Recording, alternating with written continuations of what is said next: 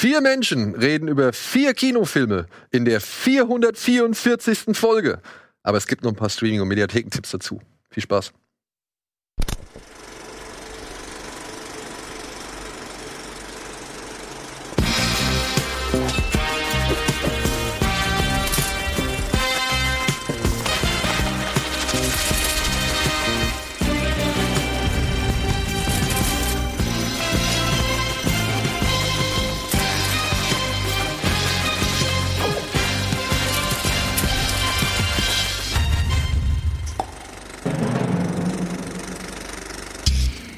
Damit Prost zur ja, Schnapszahlausgabe von Kino Plus und herzlich willkommen. Ich habe heute eine Runde zusammengestellt hier, die zum ersten Mal, glaube ich, in der Geschichte dieser kleinen Show äh, zusammengekommen ist. Ich weiß auch nicht warum. Es hat so ein paar logistische Gründe gehabt nicht. und es hat auch ein paar natürlich äh, äh, filmische Gründe gehabt. Aber ich freue mich sehr, Anne, meine liebe Frau Silke, und den lieben Chris von Devils and Demons hier mal wieder begrüßen zu dürfen. Die anderen beiden arbeiten bei mir, mit mir, Entschuldigung. Für dich, für dich, unter dir. Scheiße. Jetzt kommen hier, jetzt kommen hier die unterbewussten Wünsche raus. Ja, nein. Die anderen beiden arbeiten natürlich mit mir zusammen bei Kino oder Couch, falls ihr das noch nicht wisst. Und ja, wir freuen uns heute über ein paar Filme zu quatschen, die wir im Kino gesehen haben oder die jetzt heute im Kino starten, ein paar Streaming-Tipps. Und ja, ich würde wie immer beginnen mit dem, was wir zuletzt gesehen haben, was uns zu aber einer nicht ganz so erfreulichen Nachricht führt. Aber dazu kommen wir Oh. erstmal gleich. Liebe Anne, was hast du denn Oh. zuletzt gesehen? Schön. Ich, bin- ich freue mich, dass ich äh, anfangen darf. Ähm, wer mich kennt, weiß, dass ich ja sehr gerne Dokus mag. Ich guck super gern Dokus und ich guck auch super gerne Sport. Also verbinde ich das traditionell ganz gerne. Und ich habe jetzt auf Netflix die Mark Cavendish Never Enough Doku geguckt. Du guckst so, als wüsstest du nicht, wer das ist. Mark Cavendish ist ein Und das Radsprinter. freut sie, dass sie das erzählen kann. Der ist Sprinter und der hat tatsächlich ähm, mit die meisten Etappen bei der Tour de France gewonnen. Ever. Leg, also auch dann legal. Äh, soweit man weiß, legal, ja. Ja. Der ist gleichgezogen mit Eddie Merckx. Das war eine Riesensache damals. Und die machen diese Doku. Also die Doku geht darüber, ähm, dass er in seiner Karriere so ein richtiges Tief hatte. Also der war irgendwann mal, ähm, ich glaube Mitte der 2010er Jahre war er weg, weil er eine Krankheit erlitten hat, die heißt Epstein-Barr. Das ist, glaube ich, ein Virus, der sich auf das auf das Au- auf die Ausdauer auswirkt und dann, wenn du das nicht behandelst oder schleifen lässt, kann es sein, dass du nie wieder in Form kommst. Also du bist halt dauernd müde, musst dauernd pennen und so weiter. Und das hatte er. Ähm, und ist dann in so eine richtige Krise natürlich gefallen, weil er halt Radsportprofi ist und natürlich auch super ehrgeizig. Ich finde ihn auch nicht sympathisch. Also der ist Brite, das sagt natürlich nichts. Aber Zu was? Zu seinen Sympathiewerten? Genau, aber er ist halt wirklich sehr von sich überzeugt und sehr anstrengend. Ich meine, er hat auch viel gewonnen. Da kann man auch schon mal einen raushängen lassen, finde ich. Aber ähm, ich fand den irgendwie nie geil. Und dann zu sehen, wie den das fertig macht, wie das ihn in eine Depression stürzt, in eine Lebenskrise, aus der er nicht alleine wieder rausgekommen ist. Also da hat er halt dann auch erzählt, ähm, dass er das alles auch überhaupt nicht wahrhaben wollte und meinte dann so, ja, die haben mir die ganze Zeit vorgeschlagen, ich soll irgendwie in, in Behandlung gehen oder Therapie. Was soll das denn bringen? So, also der hatte halt völlig gar keinen Blick dafür und das fand ich halt super spannend. Ähm, weil ich natürlich weiß, wie, wie, wie sowas ist, wenn man in so einer Situation ist und dann ähm, andere Leute zu sehen, wie bei denen Depressionen aussehen und, und, und wie die damit umgehen, finde ich auf einmal auf, also zum ersten mega spannend. Und dann hat er halt ähm, von ähm, einem anderen Radsport, ähm, ich sag jetzt mal Stall, weil ich das irgendwie, weiß ich nicht, wie man das nennt, Ja, Rennstall, oder? Also, ja, ist wahrscheinlich auch ein Team Rennstall. Ja, oder Team, genau. Ähm, durfte dann für ein Appel und ein Ei wieder anfangen nach gewisser Zeit. Also er hat dann ähm, eine Therapie gemacht, also eine Depressions quasi Therapie, so eine Labertherapie halt. Ähm, und hatte langsam wieder angefangen und, und, und man hat noch immer gemerkt, so der ist, der muss halt wieder in Form kommen und hat dann ähm, einen Trainer getroffen, einen, einen Griechen, ähm, der auch wahrscheinlich ganz bekannt ist im Radsport. Ich kenne mich da jetzt auch nicht so genau aus. Und die haben wohl super harmoniert und ähm, der hat ihn auf Vordermann gebracht und der ist dann für ein Appel und ein Ei bei irgendeinem Team einfach mitgefahren, erstmal wieder. Ähm, Und dann hieß es, als es zur Tour de France ging, hieß es dann so, ja, ähm, nee, den nehmen wir nicht mit, weil der ist schon 30 und wir haben jüngere Leute, die da irgendwie besser sind. Und dann war er natürlich total frustriert, aber seine Frau zum Beispiel hat auch gesagt, ich hätte nie gedacht, dass der überhaupt noch mal Rad fährt, dass er irgendwie bei der Giro in Italien oder sonst wo fährt. Mm, Und dann kriegt er einen Anruf, dass der, den sie eigentlich ausgewählt haben, äh, verletzungsbedingt ausfällt. Das heißt, Mark Cavendish trotzdem zur Tour de France, ich weiß nicht, wann das war, 2018 oder so, keine Ahnung. Ja, und dann gewinnt er. Dann gewinnt er Etappen, Etappen, Etappen, zieht gleich mit äh, Eddie Merckx und auf einmal ist er wieder krass am Start. Ja. Und jetzt, was mich noch interessieren würde jetzt, ist er denn leu, leumütig, beziehungsweise reumütig? Also, also ähm, zeigt er sich irgendwie, weiß ich nicht, einsichtig, dass er sich vielleicht früher irgendwie ein bisschen falsch verhalten hat oder Ähm, arrogant oder irgendwie sowas in der Richtung? Ja, ich glaube schon, dass er mittlerweile geerdeter wirkt, auf jeden Ja. Fall. Er meinte auch, die Pandemie hat viel dazu beigetragen, weil es ging halt gar nichts mehr. Er war gezwungen, zu Hause zu bleiben, seine Familie zu genießen mal, irgendwie mit den Kindern abzuhängen und so. Und das hat ihm wohl mega gut getan. Der hat so eine ganz andere Sicht auf die Dinge bekommen. Also ich glaube schon, dass er sich äh, gewandelt hat. Was ich aber am allerbescheuertsten fand, man hat immer so Ausschnitte gesehen von so Podcastern, wie das natürlich so ist, ne? Im Radsport gibt's halt auch irgendwie Expertenpodcasts und so. Und dann sitzt da ein Lance Armstrong und denkt sich, er hätte noch die, die Muße und die, die Audacity, sich da hinzusetzen und noch irgendwem zu sagen, was im Radsport abgeht. Willst du mich verarschen, Alter? Du hast dein Leben lang nur betrogen und kritisierst Mark Cavendish. Bist du eigentlich, also das fand Also ich ja noch am wirklich kritisiert. Ja, der hat gesagt, ja, der kommt nicht mehr wieder, der reißt nichts mehr. Hier, was ihr alle irgendwie vor euch hinlabert, das glaubt glaubt das mal nicht und so. Ja, am Ende hat er dann aber auch gesagt, so, ey, ich sag nie wieder was gegen Mark Cavendish. Aber Gut, dass er der überhaupt halt noch eingeladen wird. Generell, glaube ich, zum. Thema Radsport auch nicht mehr wirklich viel Wow. geben. Also das, ich fand es total spannend. Ich, ich gucke einfach sowas sehr gerne, weil ich, ich kenne diese Leute natürlich auch nicht. Ich habe früher sehr viel Tour de, Tour de France mit meinen Großeltern geguckt. Die haben das jeden Sommer irgendwie geguckt. Mm, Und deswegen, ähm, wenn ich da so einen Namen lese, den ich schon mal gesehen habe, dann denke ich mir, oh, gucke ich mal, was da so erzählt wird. Und ich kannte diese ganze Geschichte nicht und fand das irgendwie mega spannend. Also falls ihr euch da mal informieren wollt, gibt's auf Netflix. Ich meine, ich muss ja sagen, ich habe diese Radsport-Doku Icarus, glaube ich, hieß Ja, die ist auch hab ich krass. gesehen. ne? Und die war ja ich, auch Oscar nominiert. Die fand ich ja. wirklich gut. Also äh, muss ich schon sagen, das, das, das, war ein sehr interessanter Einblick. Natürlich, klar, da geht's halt um das entsprechend skandalöse oder, oder medienträchtige Thema so.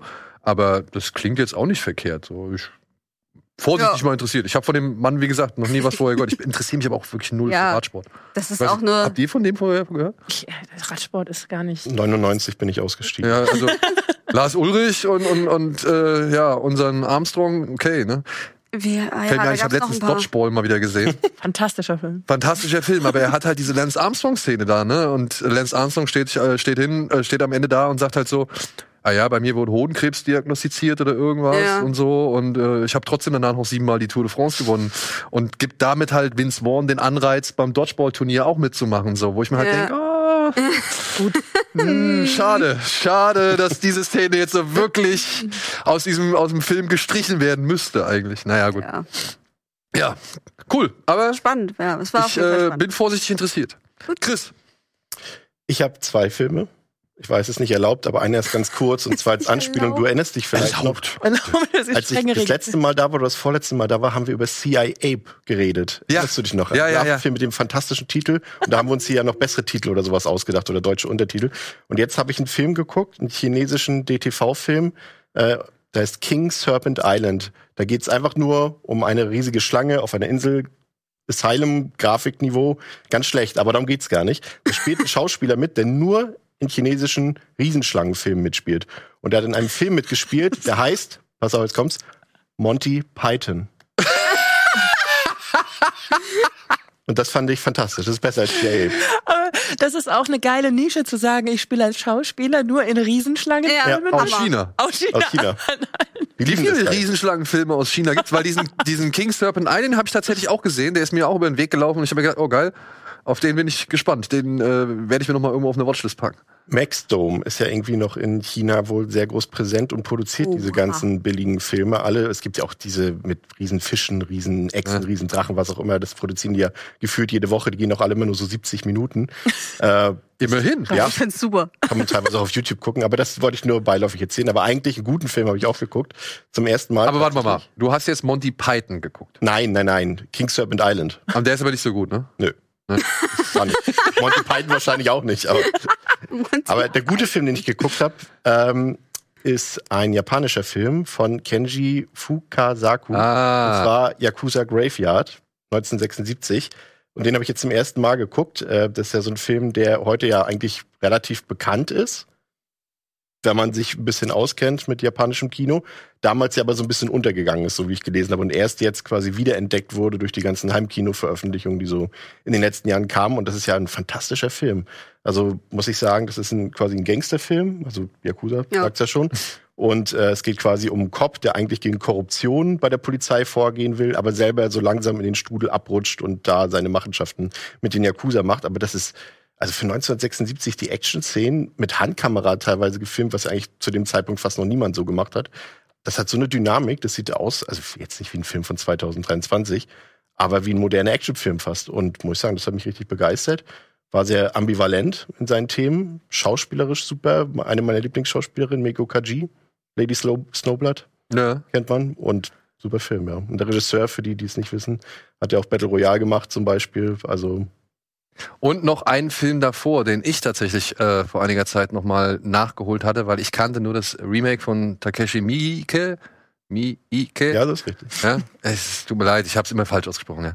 Aber äh, den, den Graveyard of Honor, Ja. den hat er noch davor gemacht und auch da hat er ja schon mit Handkamera ähm, hantiert. Auch so ein Film, der eigentlich, also wenn er irgendwie das Leben außerhalb der innersten, sag ich mal, Momente dieses einen Yakuza, der da im Mittelpunkt steht, zeigt, immer nur Gewusel, immer wild, immer bam, bam, bam, bam, irgendwie, also die Geräuschkulisse wirklich omnipräsent, aber dazu noch so ein Score mit irgendwelchen japanisch traditionellen äh, Trommeln und Klängen und Zupfinstrumenten und was weiß ich. Wenn du jetzt noch ein Gummidildo dazu tust, hast du die Yakuza-Spiele. Ja, nee, Gummidildos sind nicht ganz dabei, aber auch da, auch eine Hauptfigur, wo ich immer gedacht habe, Alter, Alter, wer soll den auch nur ansatzweise, auch nur ansatzweise cool finden? Der dann irgendwann vor nach, also der sitzt dann irgendwann vor, vor seinen ganzen Yakuza, die er schon seit Jahren irgendwie hintergangen hat, beziehungsweise deren Kodex er schon mehrfach gebrochen hat und kommt an und will Geld haben und so und du verstehst halt die ganze Zeit nicht, die sind alle sehr nett zu ihm.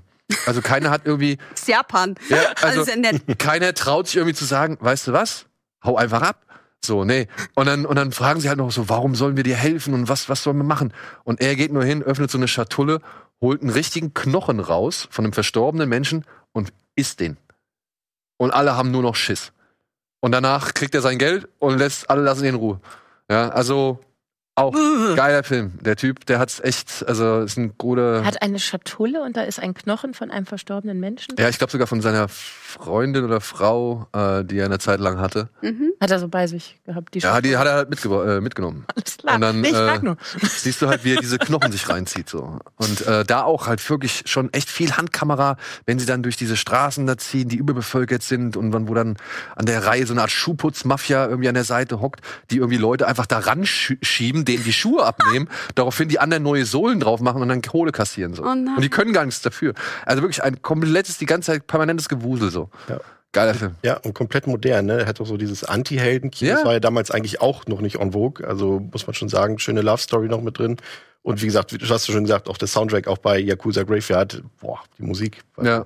Top Und dann auch immer noch so ein bisschen äh, dekonstruierend, was Ja. die Yakuza angeht. Das haben die Filme bis dato auch nicht gemacht. Da war die Yakuza immer noch so die, die ehrenwerte Gesellschaft, die vielleicht ihre Machenschaften da so macht, aber man hat sich filmisch nicht wirklich rangetraut, die irgendwie mal auch so ein bisschen kritisch zu hinterfragen. Und Herr Fukasaku, Fukasaku. Ja. Fukasaku war einer der ersten, der es halt wirklich gemacht hat. Und das zu einem Zeitpunkt, ja, als das alles hierzulande noch überhaupt nicht bekannt war und ja, erst ein Quentin Tarantino dann ankommen musste und diese Filme dann auch hier in Deutschland präsentieren musste. Ja, cooles Ding, cooles Ding. Wo kann So, man die denn Schatz. sehen? Gibt's hier Ah, kann man den, ja, ich weiß nicht, Ja, ich ich würde sagen jetzt- DVD, ne? Es Oder? ist tatsächlich jetzt ähm, ähm, Import aus UK gerade rausgekommen von Radiance Films. Die haben den neu aufgelegt, Top-Bildqualität. Ja, das Und man guckt den ja eh auf Japanisch mit Untertiteln. Also ich weiß gar nicht, ob es eine Synchro gibt für den Film. so- ich habe den, den anderen auch nicht, den habe ich auch nur mit Untertiteln gesehen. Ich glaube, da gibt's keine deutsche Synchro für. Dafür sind die halt einfach nie nach Deutschland zu den Das ist ja nicht gekommen. schlimm. Und die, die dann irgendwann rübergekommen sind, naja, die leben dann halt irgendwie von der super Titelfindung und eben irgendwelchen Dialogen, die vielleicht nie gesagt worden sind. Ja. Was hast du denn zuletzt gesehen? Ich habe mich traditionsgemäß wieder mit einer völlig anderen Zielgruppe auseinandergesetzt, stelle ich fest. Da gab es keine Menschenknochen in Schatullen. Ich war ja im Urlaub mit unseren Kindern und ohne dich. Weil sonst wäre ja Kino Plus nochmal ausgefallen. Deswegen war ich nur mit den Kindern. Nur für euch. Genau. Nur für euch. Und es hat ja die ganze Woche geregnet und dementsprechend habe ich mich ein bisschen zu unserer Tochter gesellt, die ja eine neue Serie für sich entdeckt hat. Ah, diese Freunde? Nee, Karate Schaf. Karate scharf. Okay, cool. Das, das klingt super. Und Karate Schaf muss man sich ein bisschen wie so ein Mash-up vorstellen aus Shaun das Schaf. Also es geht logischerweise um Schafe und die reden auch nicht. Also es ist alles, man braucht keine Untertitel und keine Synchro. Es ist alles ähm, ja durch Gestik und Mimik. Aber dann und, und das habe ich halt wirklich in neueren Kinderserien so noch nicht erlebt mit dieser Tom und Jerry ähnlichen, ich hau dir die permanent auf die Mütze Idee. Und ich habe einen Moment gebraucht, aber sie ist so begeistert davon. Sie findet das ja, Ja. so toll.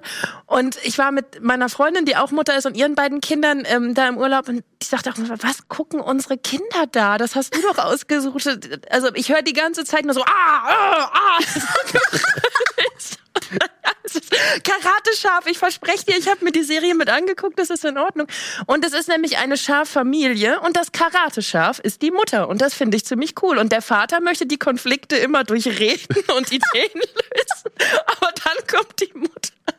Also läuft auf Netflix, kann ich sehr empfehlen. Also sie reden halt wirklich kein Wort. Also es, es gibt keine Dialoge. Ich, ich höre das halt, ich habe also, wenn mein Sohn zum Beispiel dann, äh, während meine Tochter Karate scharf guckt, irgendwie was zockt, ja, dann hörst du ihn, siehst du halt ihn und er spielt halt Minecraft oder sowas, ja, und da hörst du halt nichts. Da hörst du Bock, Bock, Bock, Bock, Bock, irgendwie sonst irgendwas, aber das war's halt so. Ja. Ja. Und dann aber hörst du dann so die paar Meter entfernt, hörst du dann halt. Aber da ist mir mal aufgefallen, früher war das ganz oft so bei Cartoons, auch hier das mit Roadrunner und so. Da, Mip, also, ja, Mimip, da ging es ja nur darum, irgendwie sich auf möglichst sonderliche Art und Weise gegenseitig Mhm. zu töten. Bei Karate Schaf wird jetzt nicht permanent jemand getötet, aber halt immer vermöbelt. Und eigentlich dachte ich, sowas gibt's nicht mehr wirklich. Aber gibt's, unsere Tochter hat's gefunden und ich krieg sie jetzt nicht los dafür. Ey, und, das, und die Folgen gehen 22 Minuten teilweise. Was macht man denn? Ich weiß auch also, nicht, wie die das schaffen. Wie kreativ sind die denn im sich vermöbeln? Ja.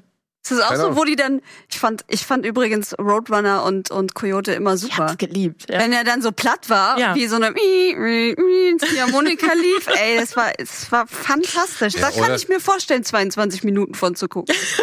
Ja, oder halt, keine Ahnung, er auf einem letzten Stück Felsen. Ja. Ja, äh, kommt da irgendwie zum Stehen, irgendwie das Ding wird durchgeschnitten, was fällt runter? Natürlich der Nee. Rest, der eigentlich nicht mehr So Sachen halt. Also, das, ja, fand ich auch mal kurz cool.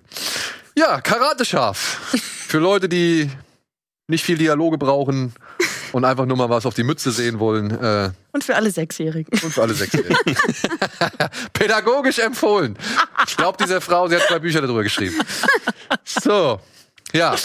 Ich habe als letztes einen Film geguckt aus eben dem traurigen Anlass, den ich jetzt eben schon mal äh, angesprochen habe. Es ist leider jetzt vor zwei Tagen, glaube ich, ne? Ja. vor zwei Tagen bekannt geworden, dass der Regisseur William Friedkin verstorben ist, der unter anderem den ersten Blockbuster der Geschichte äh, inszeniert hatte, nämlich Der Exorzist. War damals, und das ist so etwas, was bei dieser Blockbuster-Geschichte immer gerne unterschlagen wird.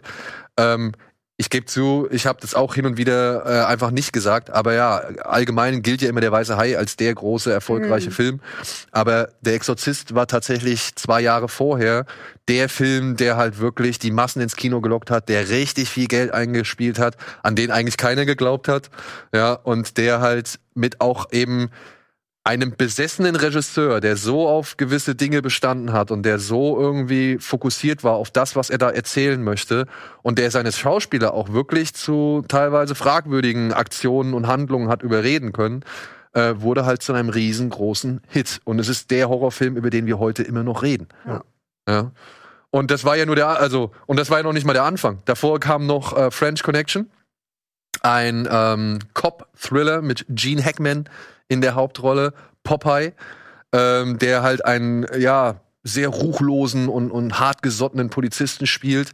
Ein Film, der und dann halt, ja, im Drogenmilieu ermittelt und halt auf der Suche nach Heroin-Dealern ist. Und dieser Film ist vor allem legendär für eine Verfolgungsjagd durch die Straßen New Yorks, die niemals genehmigt war. Auch schön.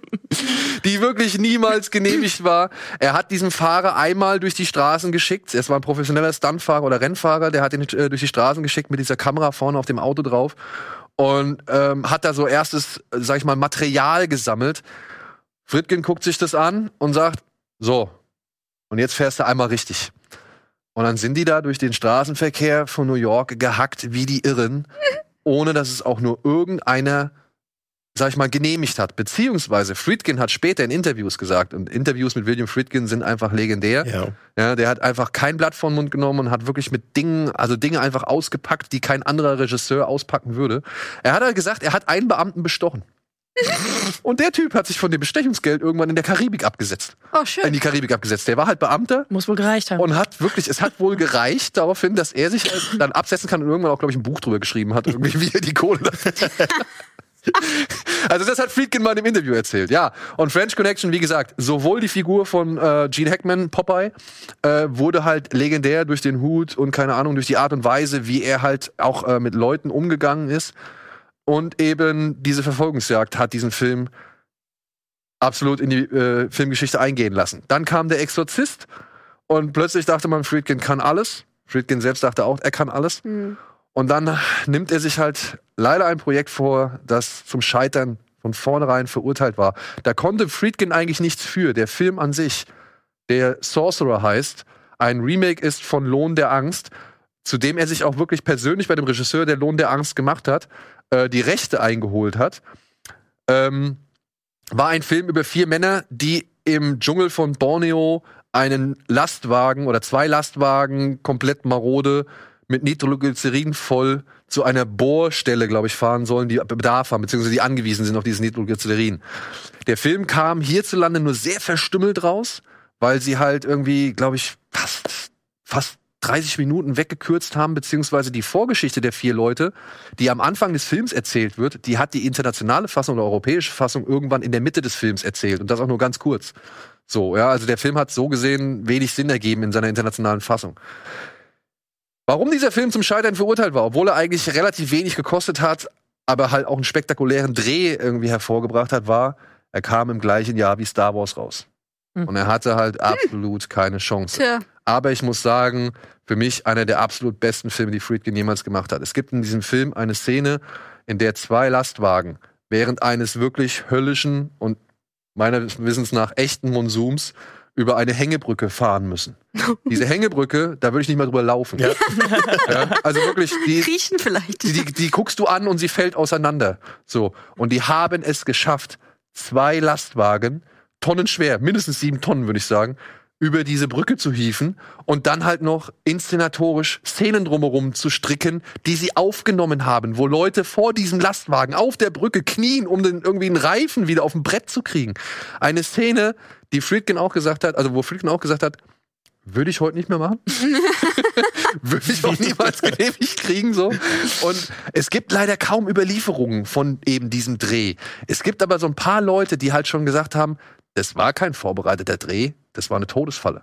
Und wir haben mal Kameras hingestellt, so. Also wirklich ein, ein Triumph des. Ja, ein Triumph des Willens, der halt aber natürlich fragwürdig ist, so, ja. Aber für eine Szene gesorgt hat, die ebenfalls Filmgeschichte geschrieben hat. Und dann geht's halt weiter. Der Mann hat wirklich so viele Sachen gemacht. Cruising, Cruising. ja, ein, ein ähm, ja, Polizeithriller im, im schwulen Milieu, der halt wirklich erstmals in, in diese Clubs gegangen ist, in diese Lack- und Lederclubs, äh, von dies, für die es vorher einfach keine Repräsentation gab, beziehungsweise die vorher halt nie so abgebildet worden sind, wie halt in Cruising. Film, der vorher für einen riesen Skandal gesorgt hat, ja, weil diverse Bewegungen gesagt hat, nein, die stellen uns da Scheiße dar, ja, die versuchen uns zu verunglimpfen und die, die dämonisieren uns so, ja. Film hat es trotzdem geschafft, irgendwie das Ganze halbwegs vernünftig hinzukriegen. War nicht so der große Erfolg. Und dann wurde es auch für Friedkin immer Ja. schwieriger, irgendwie die vernünftigen äh, Projekte zu kriegen, beziehungsweise irgendwie vernünftige Filme zu machen. Und er hat aber tatsächlich noch richtig gute Filme gemacht. Ja. Ähm, Wanted. Stunde des Jägers mit Benicio del Toro und Tommy Lee Jones. Super Film. Wirklich super Film. Kindermädchen. Horrorfilm. Solide. Boah, der ist schwach. Ja, aber ist, ist in Ordnung. Ich fand die Szene mit dem Baum eigentlich ganz geil. Wo sie ihm Ja. die Hände ab. Aber ich, wie gesagt, ist kein Meilen, Meilenstein oder sowas, aber ich fand, das war ein solides Ding. Er hat ähm, danach im späteren, ähm, sag ich mal, Schaffenswerk, hat er noch zwei Filme gemacht, die fand ich herausstechend. Buck mit Michael Shannon. So ein, so ein Kammerspiel über Leute, die halt in so einem Hotelzimmer hocken und halt, ja, wirklich halt glauben, ihnen kriechen halt die Käfer unter die Haut so. Ugh. Und dann hat er noch einen Film gemacht mit Matthew McConaughey in der Hauptrolle, Killer Joe. Ja, der auch echt, wo, ey, da gibt's eine Szene. da hält Matthew McConaughey irgendwie so eine Art, also ein Hähnchenflügel an seinen Gemächten. ja, und äh, ich weiß nicht genau, wer es ist, Gina Gershon? Oder Ich glaub, ja. Gina Gershon muss ihn halt ablutschen, diesen Hähnchenflügel. Könnte auch Magic Mike sein. Ja, Ja. Ich wollte gerade sagen, klingt vertraut, ja. Es ist halt wirklich eine sehr verstörende Szene so und der ganze Film ist sehr finster und abartig. Aber ja, der hat auch noch in späten Jahren hat der halt Qualität abgeliefert, die halt nie irgendwie wieder groß so große Wellen geschlagen hat wie halt eben der Exorzist oder French Connection. Man sagt ja bei ihm, dass er so der 70er Jahre Regisseur ist, aber auch immer geblieben ist, dass all seine Filme danach auch natürlich sehen die vielleicht moderne aus, aber es sind Filme von der Struktur, vom Storytelling her, aber auch von der Art, wie er arbeitet, sind alle 70er Jahre Filme komplett.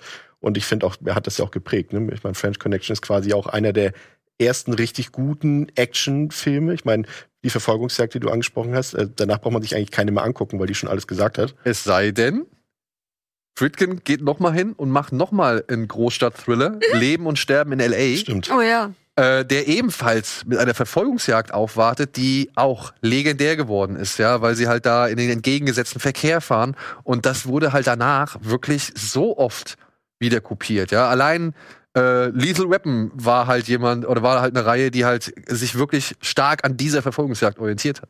Schon diese Opening-Montage auch bei To Live and Die in L.A., dieses, dieses mit der Musik, mit, Ja. wer ist die Band noch? Wang Äh, Chung? Tangerine Dream, glaube ich. nee, Wang Chung, dieses Pop-Lied läuft da, glaube ich. Ach so, okay, ja. Und, und, und der ist einfach, also was er inszenatorisch gemacht hat, ist, äh, glaube ich, also hat auch keine so eine, so eine hohe Trefferquote. Bei mir eigentlich fast wie Friedkin, weil gerade seine ersten Filme sind alle fast Höchstwertung bei mir. Und auch da, ne, auch wieder so eine geile Anekdote. Leben und Sterben in L.A. geht es darum, dass zwei Polizisten ähm, eine, einen Geldfälscher ähm, jagen, gespielt von Willem Dafoe. Und Willem äh, und, und Friedkin hat sich wirklich den besten, den allerbesten Geldfälscher, den es gibt, geholt, um Falschgeld für diesen Film herzustellen. Was Friedkin dann selbst irgendwann benutzt hat, um es in Umlauf zu bringen, um, Oh zu, mein Gott. um zu gucken, wie gut dieses, dieses Falschgeld geworden Wie ist. findet man den weltbesten Geldfälscher? Tja. Ey, auch das, Hollywood hat? Beziehungen. auch das ähm, bei Sorcerer. Da gibt's n- eine Szene, da müssen sie an einem Baum vorbei. Und dieser Baum ist halt richtig massiv. Und sie kommen nicht dran vorbei und beschließen halt, okay, wir besprengen das Ding in die Luft. So. Und sie wollten halt eine wirklich geile Explosion hinkriegen. Und egal welcher Sprengstoffexperte da ankam, er hat es nicht geschafft. Also sie haben es nicht so hingekriegt, wie sie es haben wollten. Also hat Friedkin irgendeinen Typ namens, ich glaube, Marty angerufen aus New York, ja, ähm, der halt darauf spezialisiert war, halt so Versicherungsfälle zu ergründen und beziehungsweise so äh, ähm, ja auch Sprengungen und sonst irgendwas für sich Versicherungsfälle zu rekonstruieren und was weiß ich. Den haben sie nach Borneo geflogen. Der hat den Baum in die Luft gesprengt und es war halt alles cool. Den hat seine Frau irgendwie kennengelernt. Ja, also Ey. Du musst nur die richtigen Leute kennen. Ja. Ist heute nicht anders. Und auch Leben und Sterben, ey, der steckt vor Leben und Sterben L.A., ne? Wer den Film noch nicht gesehen hat, bitte guckt ihn euch an. Dieser Film macht so viel krasse, geile Dinge, von denen man, der ist irgendwie auch untergegangen, ne? Eigentlich Ja. müsste der mit Lethal Weapon und so weiter, müsste der eigentlich genannt werden, weil der macht A, kurz vorm Finale eine Sache, wo ich gedacht habe, holy shit, und dann aber auch noch so Kleinigkeiten. Es gibt irgendwann, im Film gibt es eine Szene, da kommt Willem davor auf so eine Art Party oder so. Und dann sieht man nur, wie eine Figur aufsteht und man sieht nur ihren Rücken. Und man denkt sich, hm, sieht schon sehr maskulin aus. Und Willem Dafoe geht auf, auf diese Figur zu und gibt ihr halt einen Kuss. Und man sieht aber halt nur die ganze Zeit den Rücken. Dann kommt der Umschnitt und man sieht eine Frau, die halt so eine Kurzhaarfrisur trägt wie ein Mann. So, so dass man erstmal halt irritiert sein soll. Aber was hat Friedkin gemacht? Er hat einen Mann mit der gleichen Frisur aufstehen lassen. Also den Rücken, den man sieht, ist tatsächlich ein Mann.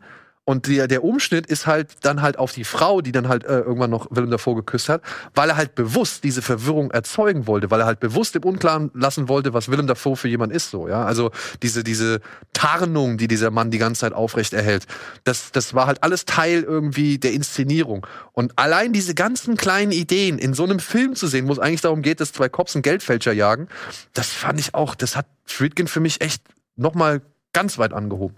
Und wenn man keine Lust hat auf die Filme, dann sollte man sich zumindest auf Twitter oder auf TikTok oder sonst wo äh, diese kleinen Schnipsel angucken von den Podiumsdiskussionen, die er mit Nicholas Winning Reffen macht und wie äh, Friedkin ihn da unterbuttert. Das ist schon Ja, also vom Feinsten. Oder es gibt eine wundervolle Dokumentation auch, also echt eine schöne Dokumentation, Friedkin Uncut heißt die. Die gab es eine lange Zeit auf Arte. Ich könnte mir vorstellen, dass Arte jetzt zum Tod äh, die nochmal irgendwie lizenziert und auf den, auf den Media-Server packt. Also die kann man sich auch angucken.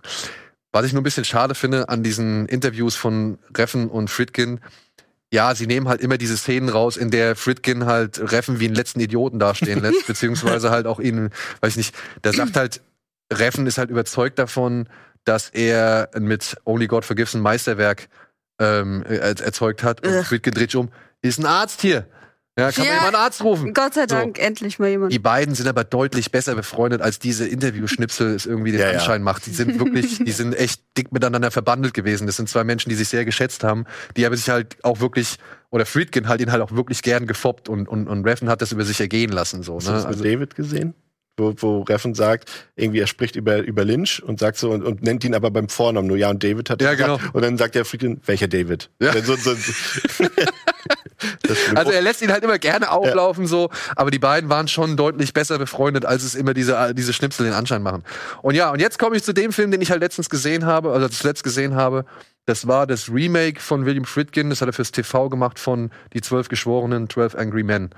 Und ich muss echt sagen, ich hab, ich mag den nach wie vor. Ich habe den irgendwann mal auf, auf, keine Ahnung, auf Doof gesehen.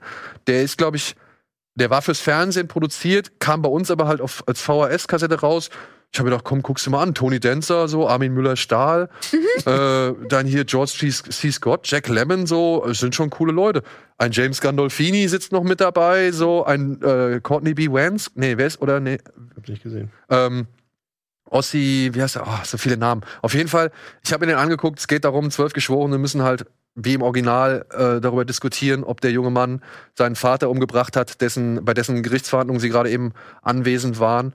Und nachdem alle elf oder elf von diesen Männern erstmal überzeugt sind, es ist auf jeden Fall der Junge gewesen, setzt sich halt ein Mann und dann sagt, ey Leute, wir entscheiden hier über das Menschenleben, über ein Menschenleben. Lass uns doch wenigstens mal eine Stunde drüber reden oder beziehungsweise ein bisschen drüber reden, ob das wirklich so alles so passt, wie hier im Gericht verhandelt worden ist.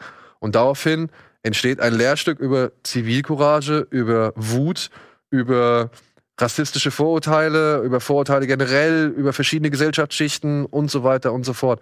Und ich muss auch sagen, ja, der Film wird nie das Original sein, er wird nie wie das Original werden, er war es nie und trotzdem gucke ich mir den gern an, weil das einfach ein effektiver Film ist, der es schafft, fast zwei Stunden lang einfach nur zwölf Männer in einem Raum reden zu lassen und trotzdem hänge ich da dran und, und bin fasziniert und bin mitgerissen so. Also ich habe, den habe ich auch gesehen. Dass, äh, mein Vater hatte so eine Liste an Filmen, wo er früher gesagt hat, die muss man kennen. Und ich vermute, der Exorzist stand auch drauf, aber ich durfte ja nicht mal Gremlins gucken, deswegen, deswegen hat er mir den nicht gezeigt. Aber den haben wir auch zusammen geguckt. Und ich weiß noch, da war ich, da war ich noch Kind, wie mich genau das Thema so mitgerissen hat. Dass, also der eine, der halt alle anderen umstimmen muss, das hat er sich jetzt nicht ausgedacht, aber wie es halt inszeniert ist, muss ich auch sagen, ähm, das hat mich damals nachhaltig beeindruckt. Ich habe mir immer die Frage gestellt, würde ich mich das trauen? Würde ich mich trauen, gegen fast ein Dutzend andere Menschen, die gesagt haben, wir müssen jetzt aber schnell nach Hause und hier Zeit ist Geld, bin ich dann die eine, die sagt, nee, ich würde gern noch mal. Naja, wenn es um Mord oder sowas geht, auf jeden Fall. Das sind ja Sachen. Ja, aber also da kannst du ja nicht einfach sagen, ja, okay, äh, der hat ihn auf jeden Fall offensichtlich umgebracht, wir haben ja jetzt alles gehört, gehen wir nach Hause. Die sitzen ja nicht umsonst da Stunden und manchmal sogar Tage. Aber für alle war Für alle aufgrund, klar, ja. für alle war es aufgrund der Fakten und eben halt auch der Umstände, in denen dieser Junge groß geworden ist, klar, dass er diesen Jungen, also es kam genug zusammen, dass halt auch so ein vernünftig denkender Charakter wie der von Armin Müller-Stahl, der die ganze Zeit versucht, irgendwie auf Logik zu gehen und so weiter, dass der halt sagt, nee, für mich ist es klar, dass das irgendwie, dass er das gewesen sein muss. So viele Leute haben es gesehen, der hat es gehört, jemand wurde halt gesehen, wie er irgendwie rausrennt, er hat das Messer irgendwie identifiziert und im Kino konnte er sich an nichts erinnern und so weiter. Also für ihn, der geht ja eigentlich wirklich nur die Punkte durch, die er so Mhm. mitbekommen hat. Also ich finde, klar, so eine Figur wie die von George C. Scott, die so ihre persönliche Agenda mitbringt, oder der, der, ähm, ah, wer ist es? Der, der Afroamerikaner mit dem, mit dem Hut, der, der Moslem, der halt, die, für den es auch vollkommen klar ist, dass die Hispanics auf jeden Fall eine Bedrohung sind und so weiter. Also der halt auch seine eigene Agenda mitbringt, so. Ähm, für die ist es vollkommen egal. Die kommen schon von vornherein, die haben sich schon entschieden, so. Und ja, aber es ist, also ich finde, dieser Film, auch das Remake, zeigt heutzutage, wie wichtig es eigentlich ist, vernünftig mit Leuten darüber zu reden Ja. und zu verstehen, warum jemand so denkt und irgendwie auch Verständnis dafür zu zeigen, aber halt auch eben vehement drauf zu pochen oder vehement irgendwie dann Leute, sag ich mal, ja, zu erklären, dass es vielleicht auch falsch ist, was sie irgendwie bislang geglaubt oder gedacht Also ich glaube, wenn du in einem Raum mit insgesamt zwölf Menschen bist und elf sind felsenfest von einer Sache überzeugt, dann gehört da schon viel Größe dazu zu sagen, ich habe einen kleinen Restzweifel und ich möchte den gerne in Ruhe ausdiskutieren. also egal bei welchem Thema. Und deswegen, ja, also er, er schafft es dann ja auch nach und nach, Leute in ihrer Stimmung irgendwie ähm, zu kippen und weitere Zweifel irgendwie zu sehen. Aber das weiß ich noch. Also, äh, keine Ahnung, wie alt ich war, aber es äh, war offensichtlich zu einem Alter, wo ich einfach nur so saß und völlig fasziniert davon war, dass, äh, dass man in solche Situationen geraten kann. Ein Glück gibt es dieses geschworenen System nicht bei uns. Ja, ne, das, das ist ja auch was, wo man ähm, in Bezug auf so einen Film ähm, diskutieren kann, dass das überhaupt so existiert. Ja. Also sie kriegen das in der Post Ja. random. Genau. Ja, hier Jury Du Duty, jetzt, du ja. musst jetzt antreten. Und dann sitzen die da und werden natürlich ähm, ausgewählt. Die werden, glaube ich, vom Staatsanwalt und von dem Verteidiger befragt zu gewissen Themen und dann dürfen die natürlich immer picken. Ähm, wenn du Glück hast, trifft es dich nicht und die sortieren dich aus, weil du bist männlich weiß und davon haben wir schon genug in der Jury oder was weiß ich. Oder du bist irgendwie instabil emotional und kannst sowas nicht entscheiden, solche Sachen halt. Und dann sitzt du in so einem Raum.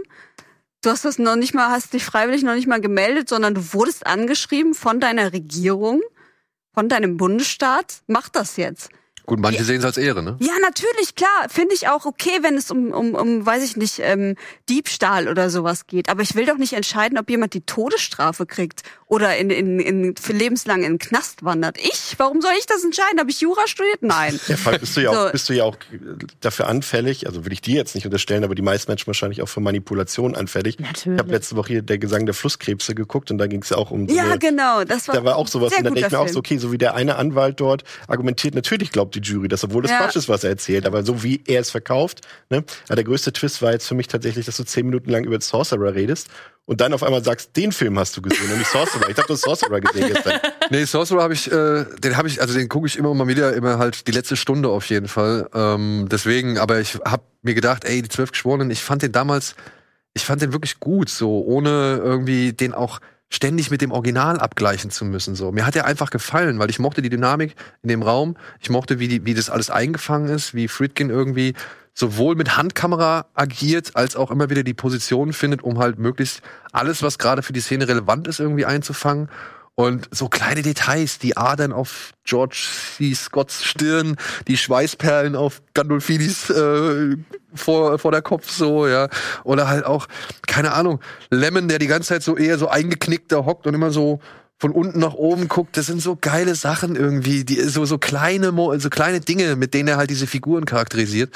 Und ähm, ich weiß nicht, ich hatte den vor einiger Zeit einfach, ist der mir wieder unter die Augen gekommen, hab ich gedacht, komm, den guckst du jetzt mal wieder. Ich meine, Sorcerer ist, äh, also wirklich, Sorcerer hat für mich Friedkin zu einem meiner Lieblingsregisseure gemacht. Dementsprechend muss ich den nicht nochmal lobpreisen. Aber guckt euch alle Sorcerer an, bitte.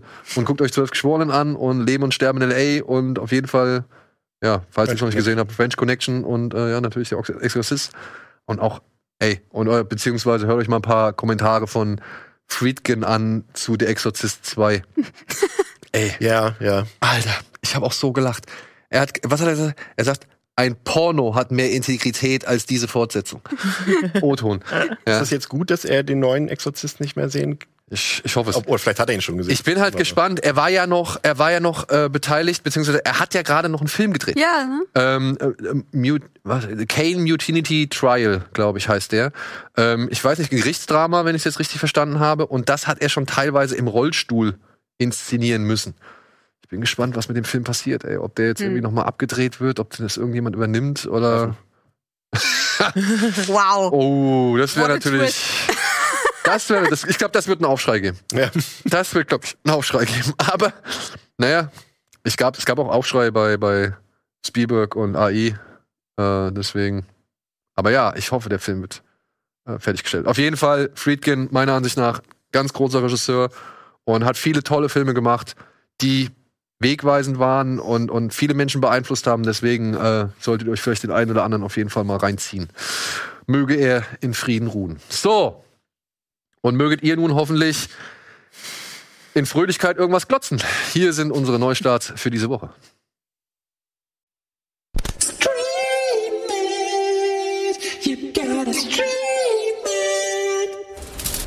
Ja, wie immer gibt es ein paar Neuigkeiten zum Streamen. Eine Neuigkeit, die uns vorab leider nicht äh, erhältlich war, beziehungsweise die wir vorab nicht einsehen konnten, ist ein neuer Netflix-Film namens Heart of Stone.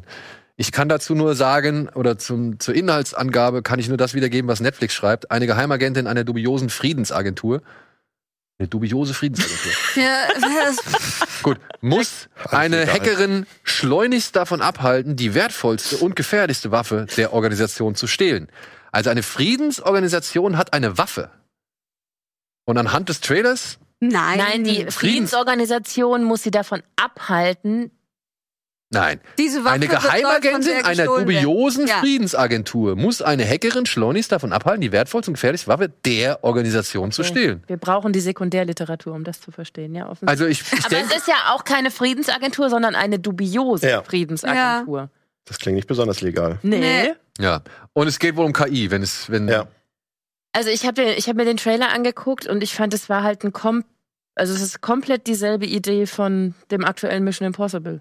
Einfach nur in ein bisschen kleiner und kompakter. Und, Und mit, mit- Gal Gadot. Ja, die haut mich jetzt immer nicht so vom Hocker. Und, Und- hier Schweighöfer. Matze Schweighöfer und Jamie Dornan. Dornan spielen auch noch mit. Na klasse. Also vielleicht sollte man äh, bei dem Film dazu wissen, dass äh, Gal Gadots Produktionsfirma den auch selbst produziert hat. Also ich glaube, ähm, das ist so ein Wunschprojekt von ihr. Ich habe ein paar Interviews dazu auch gelesen und das klingt schon so, als äh, boah, ist sie froh, dass da irgendjemand den Film bringt, so ein bisschen. Ey, why not? Ich meine, wenn sie wirklich Bock drauf hatte, wenn sie das Ding produziert hat, wenn sie glaubt, das ist auf jeden Fall irgendwas. Und wenn es dann halbwegs vernünftig aussieht, ich, anhand des Trailers, ja, Es sieht ein bisschen Jei. besser aus als Red Notice, finde ich. Zumindest so. Aber es hat schon wieder diesen CGI-Match so ein bisschen im ja, es hat halt dieses, dieses klassische Ja. Netflix-Bild, so, ne, mit diesen entsättigten Farben auch. Aber das Krasse ist, dass ähm, Tom Harper hier Regie führt. Der hat ja, macht ja sonst eigentlich so Drama und Musikfilme so. Der hat ja Wild Rose zum Beispiel gemacht hier mit äh, der Buckley Ja. und so eine Sachen. Und dass der jetzt so einen Actionfilm macht, das äh, ist vielleicht die interessante Komponente an dem Film. Hey, sind wir gespannt. Aber es sieht tatsächlich nach diesen ganzen, sag ich mal, Action-Set-Pieces schon wie so ein Mission Impossible in klein aus. Und dann frage ich mich, ob es wirklich so clever ist von Netflix, zwei Tage später, ähm, ja, das Original zu bringen, beziehungsweise meiner Ansicht nach einen der besten Filme der Reihe. Dem besten. Findest du? Ja. ist der beste? Ja. Ja, Mission Impossible Fallout. Äh, Ethan Hunt muss äh, Plutonium in seinen Besitz kriegen, was nicht so ganz hinhaut. Und deswegen stellt ihm die CIA einen Wachhund an die Seite. Und jetzt müssen sie halt versuchen, eine Organisation, die mit diesem Plutonium Schreckliches anstellen will, die sogenannten, wie heißen sie? Äh, boah, ey, die haben so einen speziellen Namen. Mann, ich hab vergessen. Auf jeden Fall sind sie dubios. Sind sie dubios, ja. Genau, es sind wichtig. dubiose, äh, abtrünnige Geheimagenten vom Syndikat, ja, die jetzt halt versuchen, mit dem Plutonium Schlimmes anzustellen. Und Ethan Hunt muss halt, wie gesagt, wie immer versuchen, die Welt zu retten. Ey, bei Mission Impossible, ich mag die ja alle, ne? Ich finde, die sind alle ganz gut. Aber vier bis sechs, Bei mir auch. Ganz genau so. Du Okay. kannst Story. was passiert in, keine Ahnung, Sechs- welcher Bösewicht Sechs in ist welchem? der mit dem Halo-Sprung, wo sie über Paris aus dem Flugzeug stürzen. Ist das der mit Henry Cavill? Fäuste Aber nachladen. das ist doch der, ne? Das ist der. Ja. Das ist Ja. der mit Henry Cavill. Das ist der mit Henry Cavill. Okay. Fünf ist der mit dieser langen Motorradverfolgungsjagd, äh, wo sie, wo, wo Ethan Hunt gerade irgendwie beinahe ertrunken ist, sich dann irgendwie in so ein Auto hockt. Äh, Ach, in diesem Strudel, ja. ja, genau. Und vier war der mit Dubai. das war der auf okay. dem Burj Khalifa, wo er am Hochhaus klebt. Okay. Ja? Ich fühle so Ich- mit dir, ich kann das nicht Ich mal bei schmeiß die Trilogien. alle durcheinander. Es ist für mich immer, es ist immer Das immer ist so. die Reihe, ja. Ich weiß auch nicht. Ich meine, das klingt jetzt so, als wäre es eine als wäre es eine Kritik im Sinne von, ja, das ist so bescheuert und scheiße, da kann man sich gar nicht merken, was in welchem Film ist. Aber ich finde die ja trotzdem gut. Ich kann nur nicht zuordnen, welcher Stunt in welchem war, welcher Bösewicht das in hat doch welchem nichts war. mit Kritik zu tun. Das ist doch einfach eine. eine Aber bei Bond weiß man hat sowas. oder Es nicht. gibt, es gibt eine leichte, es gibt eine leichte Orientierung, die glaube ich aber mittlerweile auch nicht mehr ganz greift. Am, also früher war es so, bei den geraden Filmen hatte Tom Cruise lange Haare, bei den ungeraden Filmen hatte er kurze. In eins Also das er, ist absurd. Das ist keine gute Eselsbrücke. die ist, also ich wette, die ist so bescheuert, die merkst du dir. Also, Bei Im dem zweiten Teil habe ich ihn gerade vor Augen, da hast du auf jeden Fall recht, aber im, im dem sechsten das schon dritten nicht hat er hin. kurze Genau, im sechsten Haus Also ich nur mehr hin. vierten, da sind ja nur zwei von sieben. Ja, ich sag ja, am Anfang. Ja, aber Okay. ich meine, es sind ja immer noch immerhin Naja. schon vier, die Nun, auseinanderhalten. Ich weiß nicht. Sind wir uns einig? Sehenswert. Ja, sehenswert, ja, auf, jeden, Fall. ja. Also ich finde ihn auch gut. Der ist, ich, ich habe mir den letztens gerade noch mal nach, nach dem siebten habe ich mir den noch mal angeguckt und der ist wirklich. Ich saß zu Hause nur vor meinem Fernseher und ich finde diesen Halo-Sprung, der hat mir noch mal Gänsehaut gemacht. Das ist wirklich so cool, was sie da machen. Ja, der Hintergrund ist nicht der echte. Scheiß drauf. Er springt aus diesem Flugzeug und die Kamera springt hinterher. So, also es ist einfach nur eine verdammt gute Szene. Plus noch diverse andere. Ich muss dazu noch mal kurz sagen, es gibt ja auch Menschen, die können bei Serien sagen, Staffel 4, Folge 7 Ja, ja. oder so. Ja. Also mit Menschen meine ich dich. Ja, aber, ja. Also das, das ist, das, dafür habe ich keine Kapazität in meinem Kopf. Das hat bei mir noch nie funktioniert. Muss Ich könnte dir nicht mal sagen, was in welchem Toy Story Film passiert. Ah. Im dritten sterben sie. Mach da mal. ja, so, dann haben wir ähnlich, sage ich mal, hochwertige Action, äh, Agentenfilm-Action schon fast, äh, in der Dark Knight-Trilogie, würde ich jetzt mal. Da weiß ich, wann was passiert. Das ist einfach. Ja, gibt's alle ab dem 12.8. bei Prime. Und ja, ich weiß nicht, ich mag die neuen Batman-Filme, also ich finde die nach wie vor, ich schaue mir die sehr gerne an. Ich finde die sehr elektrisierend und Aber den mitreißend. dritten schon mit Abstrichen, ein bisschen. Ne? Der dritte schon mit Abstrichen, aber ich muss sagen, meine liebe Frau hat mir ja damals ähm, die Kinotickets für den dritten Film im IMAX, im BFI IMAX in London geschenkt, Ich erinnere mich. wo wir für eine Nacht hingeflogen sind, äh, irgendwo auf dem Flughafen noch äh, im, im Warteraum gepennt haben. Da wollte ich dich beeindrucken. Und ähm, im IMAX kam der Film schon noch mal einen Tick Ja. geiler so, ne? Also, ich sag auch, der dritte ist ist nicht mehr so stark wie die anderen beiden so oder beziehungsweise generell wie der zweite. Äh, ich finde auch, wie sie Bane, sag ich mal, behandelt haben, fand ich nicht immer ganz glücklich Mhm. und alles mit Marion Cotillard ist auch so ein bisschen naja, naja. Aber es kommt eine Bombe drin vor und äh, es ist Und nur ein weiter Wegbereiter. Ja. Hey! Es ist, es ist nur ein weiter Wegbereiter für Oppenheimer gewesen, meiner Ansicht nach, inzwischen. Ist diese Flugzeugszene, ich habe den Film tatsächlich gestern noch mal geguckt, weil ich ihn seit 2012 nicht mehr gesehen habe. Hm. Ist diese Flugzeugszene echt? Ja. Ja, ne, das sieht man auch. Ich dachte so, das ist ja auch schon Ey, und das ist- Mission Impossible. Ja, eben, das meine ich, ne? Das ist halt schon diese Agenten-Action, die man auch in einem Mission Impossible erwarten könnte. Und diese Flugzeug-Action am Anfang, Das finde ich auch richtig. ein stark. wahnwitziges Unterfangen, also Ja. muss man einfach mal sagen, war cool. Also es ist einfach geil inszeniert, ist cool gemacht. Und auch da fand ich schon Hardy eigentlich ganz cool, obwohl du ihn kaum verstehst so. Aber er, gerade in diesen ersten Minuten Ja, äh, war schon echt gut. War schon echt gut. Ja, so. Dann haben wir einen Film auf Mubi, den ich nochmal euch dringend ans Herz legen möchte. Er ist todtraurig. Ich muss es gleich hinzusagen, aber er ist ein toller Film.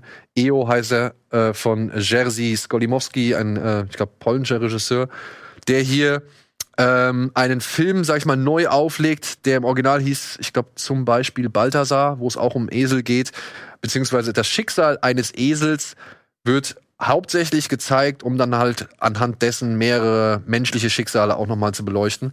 Und hier bei EO ist es ähnlich. Dieser Esel wird einmal quer durch Europa, sag ich mal, getragen vom Schicksal. Er ist bei einem Zirkus, er wird freigelassen, er wird bei einer äh, Pferdezucht kommt er unter, er soll in den Schlachthof und so weiter. Also er, er, er äh, durchläuft halt mehrere Stationen und zeichnet dabei halt nebenbei so ein echt auch ähm, stimmiges wie nachdenklich stimmendes Bild Europas so. und hat dann aber auch geile Bilder dabei, die teilweise an David Lynch erinnern. Ja, also, hast du ihn gesehen? Nur den Trailer. Nur den Trailer. Also, da gibt's auch schon so surreale Sequenzen. Und ich glaube, es sind insgesamt vier Esel gewesen, mit denen sie das gemacht haben.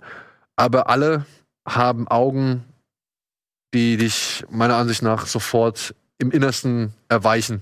Und alle, weiß nicht, alle Härte aus dir rausspülen, so, ja. Also, für mich ein toller Film. Äh, Ich hoffe, er wird jetzt auf Mubi ein bisschen mehr gesehen als im Kino. Also damals im Kino. War der nicht Oscar nominiert? Ja, Ich glaube, der war Oscar nominiert, ja. Ja.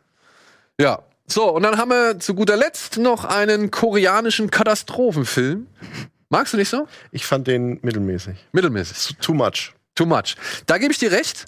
Aber ich finde, der Film bietet so viel an, da kann man sich eine Menge mit raussuchen. Es geht um, ja, ein Flug irgendwo äh, in Korea äh, wird dadurch beeinträchtigt, dass ein junger Mann sagt, ich lasse jetzt hier einen tödlichen Virus raus, äh, einfach weil ich Bock drauf habe. Und äh, ja, wenn er landet oder wenn die landen, dann ähm, wird sich dieser Virus verbreiten und, alle, und, und, und das ganze Land in Mitleidenschaft ziehen. Und ein Polizist, dessen Frau zufälligerweise auch im Flugzeug sitzt, wie es immer so ist, und eine, was ist das, Politikerin, Ja. ja, eine Politikerin versuchen jetzt nun halt äh, das Ganze zu verhindern, beziehungsweise Herr der Lage zu werden, weil ja, diese Emergency Declaration wird halt wirklich dann ausgerufen, wenn dieses Flugzeug, naja, potenziell auch abgeschossen werden kann. Mhm. Also wenn man halt darüber nachdenkt, dieses Flugzeug abzuschießen, weil es eben keine andere Lösung gibt. Der Film ist zu lang, mit 140 Minuten, ja, schlägt halt wirklich drei, vier Haken zu viel, so, aber ist mit Song Kang Ho und Lee Byun, Lee Byun Hun? Da lasse ich dich jetzt allein. Ja, da lässt mich jetzt allein. Ja, das Ich weiß es, aber ich will es nicht sagen. ähm, ah, jetzt kommen wir. Äh, Lee Byung-hun, habe ich doch richtig gesagt. Äh, ist der meiner Ansicht nach gut besetzt. Der Bösewicht ist auch richtig schön fies. Aber ja, er ist halt zu lang. Und er haut wirklich eine Wendung nach der anderen irgendwie raus. Echt, irgendwann dachte ich so, das passt schon fast zu Mission Impossible. Den würdest du auch als Mission Impossible Teil wahrnehmen, wenn du den Ja, gesehen cool. hättest. Finde ich gut. Auf der anderen Seite sagen, muss ich sagen, es war trotzdem, hat für die Unterhaltung gereicht. So, also ich finde, der, der, weil er halt so viel anbietet, reißt sich dann auch diese 140 Minuten mit. Und ich finde das Thema eigentlich ganz cool. Also das ist schon, da fragt man sich auch, wie würde man sich verhalten? A, man sitzt im Flugzeug oder B, man ist am Boden und weiß, dass dieses Flugzeug im Begriff ist, irgendwie zu landen und hat so ein Virus. Ja, äh, würde ich auch den Abschuss fordern. Ja, könnte ich mit diesem Abschluss leben? Wäre ich jemand, der den Abschluss überhaupt befehlen könnte, so, ja? Also, ich finde, da stecken schon ein paar ganz gute Sachen drin und die Schauspieler erledigen meiner Ansicht nach den Rest. Ich fand ein bisschen schwierig, der kam halt genau zur Peak von Corona raus, so mit dem Virus. Die Pandemie, da auch so, ja, okay, kann man jetzt ins Schwierig. Kino bringen, okay, aber Ja. Ich habe eine Anfängerfrage zu der Rubrik, auch wenn ich schon öfter hier gesessen habe. Ja. Wenn da jetzt steht auf Prime Video bei der Dark Knight Trilogie, heißt das enthalten im Abo? Oder Ja. muss ich noch zahlen? Nee, der ist enthalten im Abo. Also würde der jetzt nur, würden die, würden die jetzt Geld kosten, würde Ja. ich da, glaube ich, nochmal direkt darauf hinweisen. Also Okay. du musst halt für alles ein Abo haben Ja, okay. und wenn du ein Abo hast, kannst du die Filme auf jeden Fall umsonst gucken, weil es wäre ein bisschen schwierig, alle Filme irgendwie zu durchforsten, die jetzt auch per Ja, Gebühr okay. erhältlich sind. Ja, so, dann haben wir noch ein paar Mediathekentipps, die machen wir mal relativ schnell.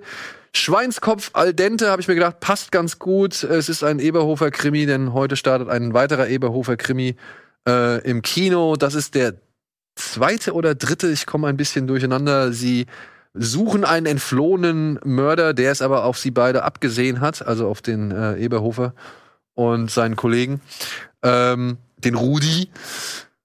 Und ja, ist jetzt in der Dreisat-Mediathek. Wie gesagt, neun Filme gibt's inzwischen. Der neunte startet heute im Kino. Und ich habe mir gedacht, ist vielleicht ganz interessant für die Leute, die entweder die Filme mögen oder halt nachholen wollen.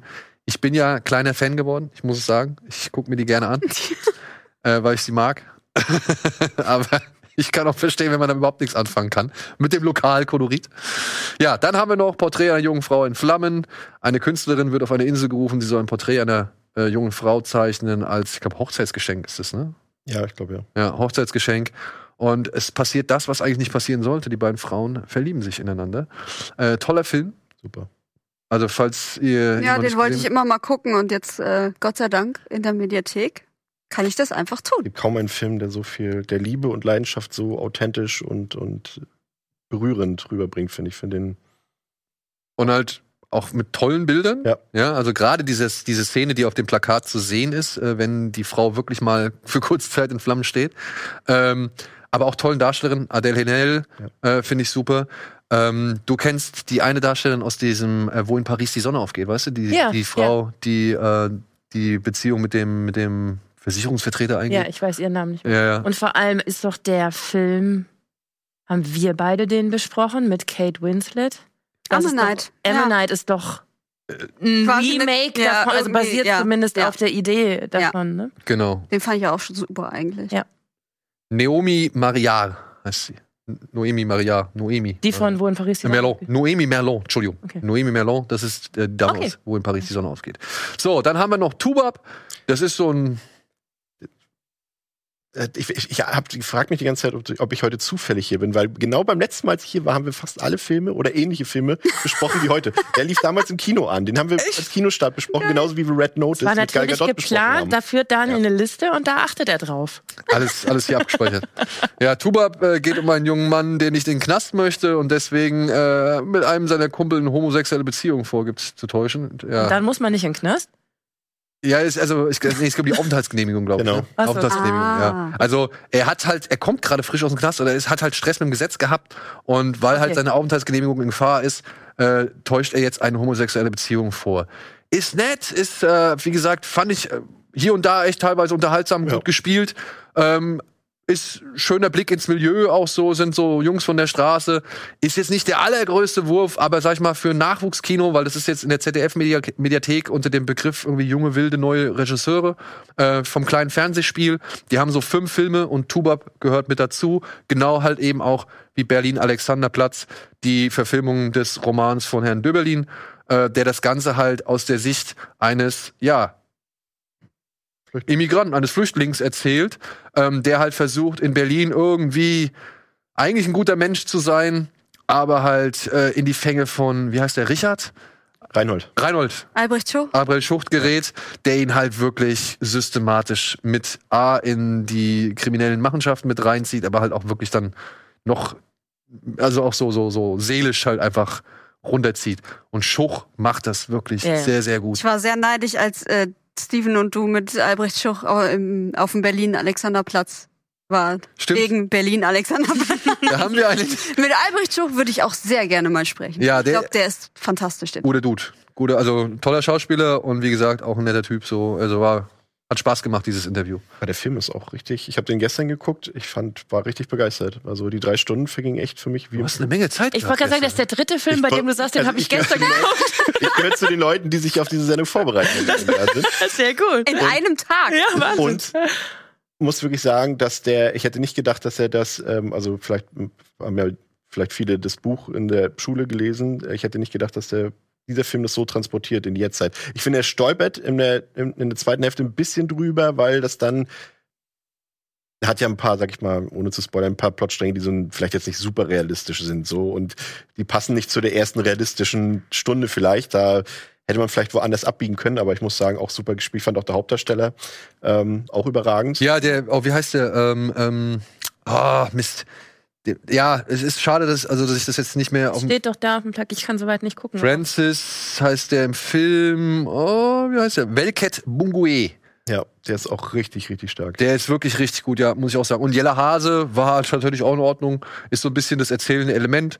Und die Bilder, er hat halt einfach auch teilweise echt geile Bilder. Ja. Also sowohl am Anfang da von dieser Meeresszene, die Clubszenen, aber auch irgendwie diese Verfolgungsjagd durch diesen Park Ja. zum Beispiel. Also da waren schon echt starke, starke Bilder dabei. Und der Regisseur, äh, wir sind jung, wir sind stark, hat er vorher gemacht, den fand ich auch schon gut. Auch gut. Ähm, dementsprechend, ähm, ja, Burhan Kurbani heißt er. Äh, sollte man mal gesehen haben. Finde ich ein toller Film. Und ein Film, der mir wirklich, wirklich, wirklich sehr, sehr ans Herz gewachsen ist, den ich auch toll finde, von einem Regisseur, über den wir eben gerade schon mal gesprochen haben, kurz. Und der so völlig untypisch ist für ihn. Der läuft in der Arte-Mediathek.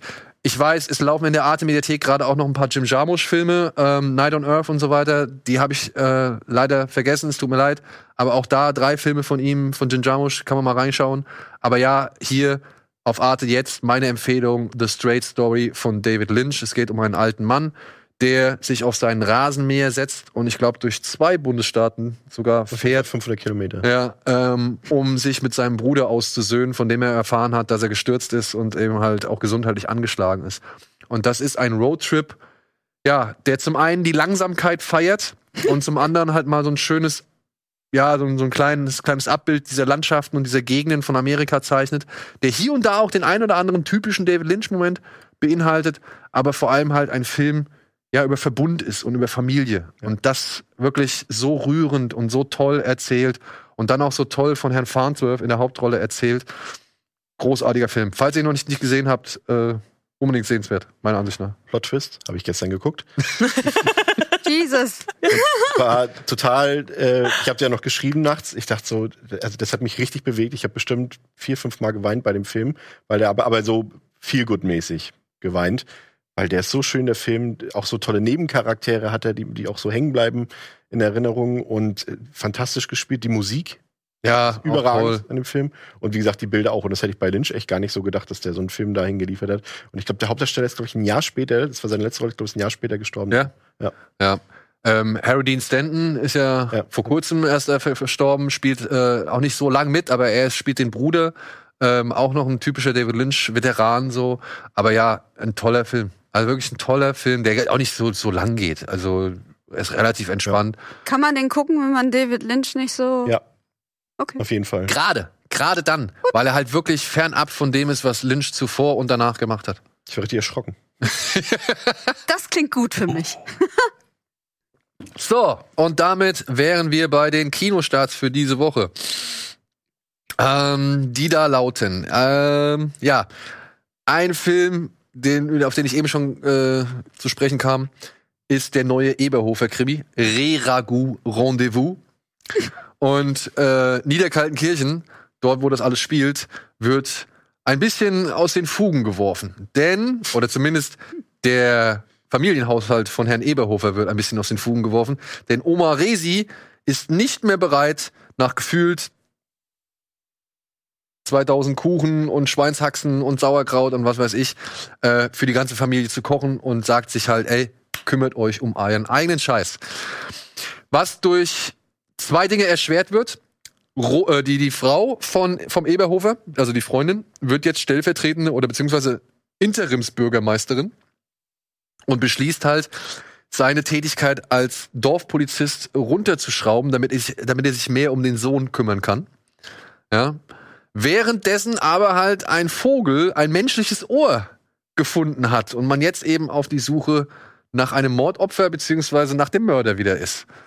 Und daraus entsteht halt, oder soll halt, ich habe leider nicht gesehen, der typische, ja, Eberhofer Fall entstehen, den man halt schon neunmal gesehen hat und halt von seinen schrulligen Figuren und seiner Situationskomik und dem kauzigen äh, Landkolorit und so weiter halt leben soll. Ich werde mir reinziehen. Ich bin, wie gesagt, äh, Fan von dieser Reihe geworden. Ich finde das lustig.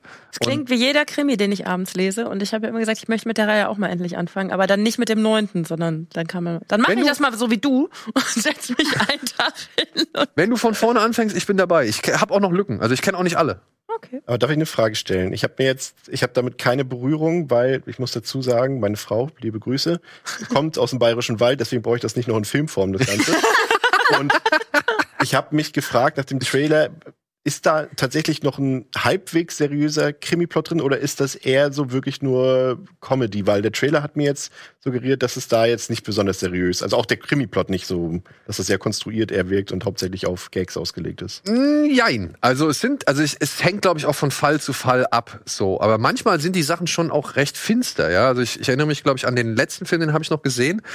Da hatte das schon auch eher so ein bisschen so ein paar, äh, sag ich mal, kritische Untertöne, beziehungsweise es war nicht alles so Heidi Dai und und und äh, Hauptsache lustig so. Also die Filme besitzen meiner Ansicht nach irgendwo auch immer noch mal eine gewisse einen gewissen ernsten Kern und so weiter, der aber halt natürlich konsequent dadurch torpediert wird, dass da halt Figuren aufeinandertreffen, die sich halt schon Jahre kennen, alle Eigenheiten voneinander wissen und halt eben auch wissen, wie sie damit eben umgehen müssen oder halt dementsprechend frotzelig damit umgehen so. Ja, also ähm, es ist schon mehr lustig, keine Frage, Aber ich finde, hier und da macht auch das Rätselraten beziehungsweise der Kriminalfall schon Spaß. Ja, aber man muss sich halt, das ist wie bei den Brenner-Filmen. Ich weiß nicht, hast du die, die Brenner-Filme ein bisschen mal geguckt? Bisschen. Die sind noch eine Spur, die finde ich einfach eine deutliche Klasse besser, weil ich auch Josef Hader einfach deutlich besser finde. Aber genau wie bei den Brenner-Filmen ist hier bei den Eberhofer-Krimis eigentlich eine Person im Mittelpunkt, die keinen Bock hat. Ja, auf nichts. Die will ihr Bier trinken, ja, die will ihren, ihren, ihren Schweinsbraten abends auf dem, auf dem, auf dem Esstisch haben so. Und So ein Trant. ja, genau. Ready for nix. und möchte nee, eigentlich und möchte eigentlich in Ruhe gelassen werden so ja und deswegen wenn du halt so eine ja wenn du halt so eine Bocklosigkeit irgendwie zu, zu, zum Inhalt oder zu, zu, zu, zur Antriebsfeder machst sage ich jetzt mal oder zum Motor dieses Ganzen machst ja dann muss man halt glaube ich auch immer in Kauf nehmen dass das alles eher gemächlich vonstatten geht ja beziehungsweise mit sehr vielen Umwegen und Abzweigungen oder irgendwie Nebenschauplätzen aber ich mag halt diese Konstellation, ich mag, dass da halt immer auch wieder moderne Sachen mit einfließen und irgendwie komme ich mit diesem Urigen da ganz gut zurecht. Spielt es denn jetzt? Weil die fahren dann noch in diesem Diese Autos sind grünen halt so Ja, ja. Autos. Wie gesagt, die Zeit ist dort ein bisschen anders verlaufen. Das ist ja auch komplett im Dialekt gesprochen. Ja. Deswegen. Und ich meine, man muss sich mal anfangen, also vorstellen, das ist als Fernsehprojekt gestartet, kam dann irgendwie in Bayern auch hier jetzt mal da und da ins Kino, hat in Bayern wirklich eine riesengroße Fangemeinde gesammelt und woraufhin plötzlich alle Filme im Kino gelaufen sind. Und dann wurde das bundesweit in den Kinos gestartet. Und das ist jetzt der neunte Film. Also ich kann es nachvollziehen, dass Ja. das funktioniert. Das ist ja im Grunde wie Tatort in witzig. Ungefähr so. Ja. Und ein bisschen schwarzhumoriger. Ja, so, dann haben wir einen Film, den glaube ich hat auch keiner von euch gesehen. Den möchte ich euch aber bitte wärmstens ans Herz legen. Auch wenn ich sehr große Schwierigkeiten mit diesem Film hatte. Aber ich finde, es ist ein Film, der sollte unbedingt auf der großen Leinwand gesehen werden. Es ist ein Film, der heißt Deep Sea. Ist ein chinesischer Animationsfilm und ich habe es schon bei Letterbox geschrieben. Es ist der für mich am meisten animierte Animationsfilm, den ich jemals gesehen habe.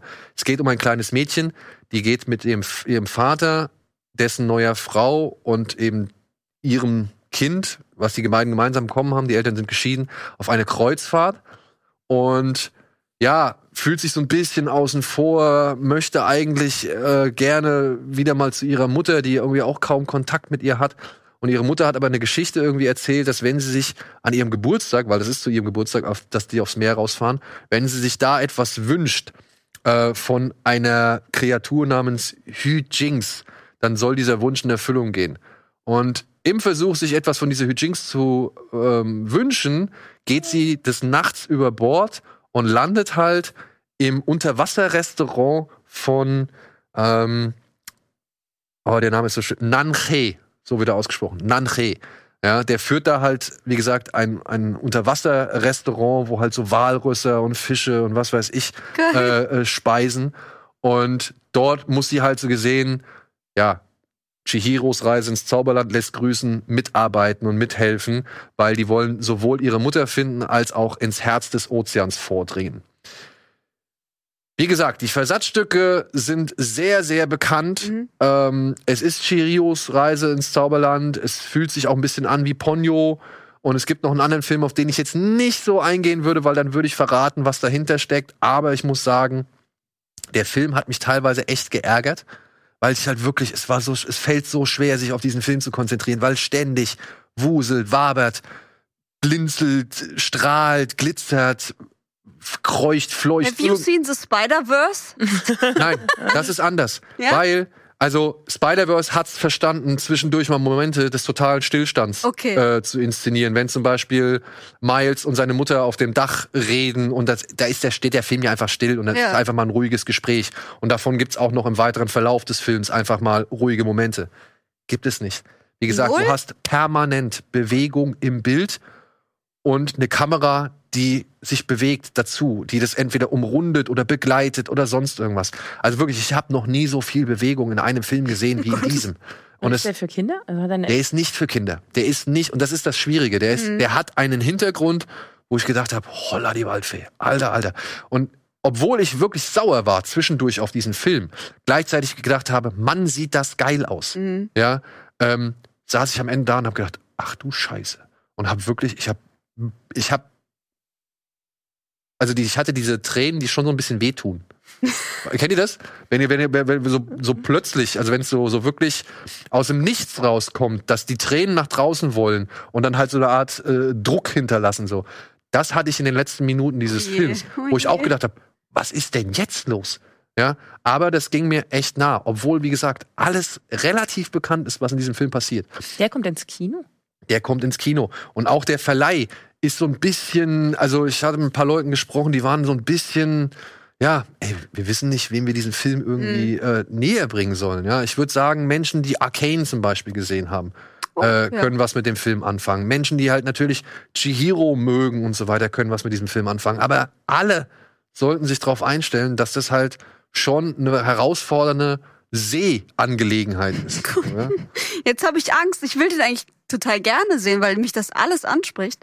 Aber Ich- wenn das gesagt, so ich- anstrengend ist. Ich sage auch, wenn, dann sollte man das im Kino gesehen haben, Ja. weil auf dieser Leinwand diese Farben, diese Bewegungen, diese Bilder, diese kleinen, ich glaube, es sind Biber, ich weiß nicht hundertprozentig, was sie sein sollen. Das war ein Biber. Ja, das sind halt die Minions aus diesem Film so, ja.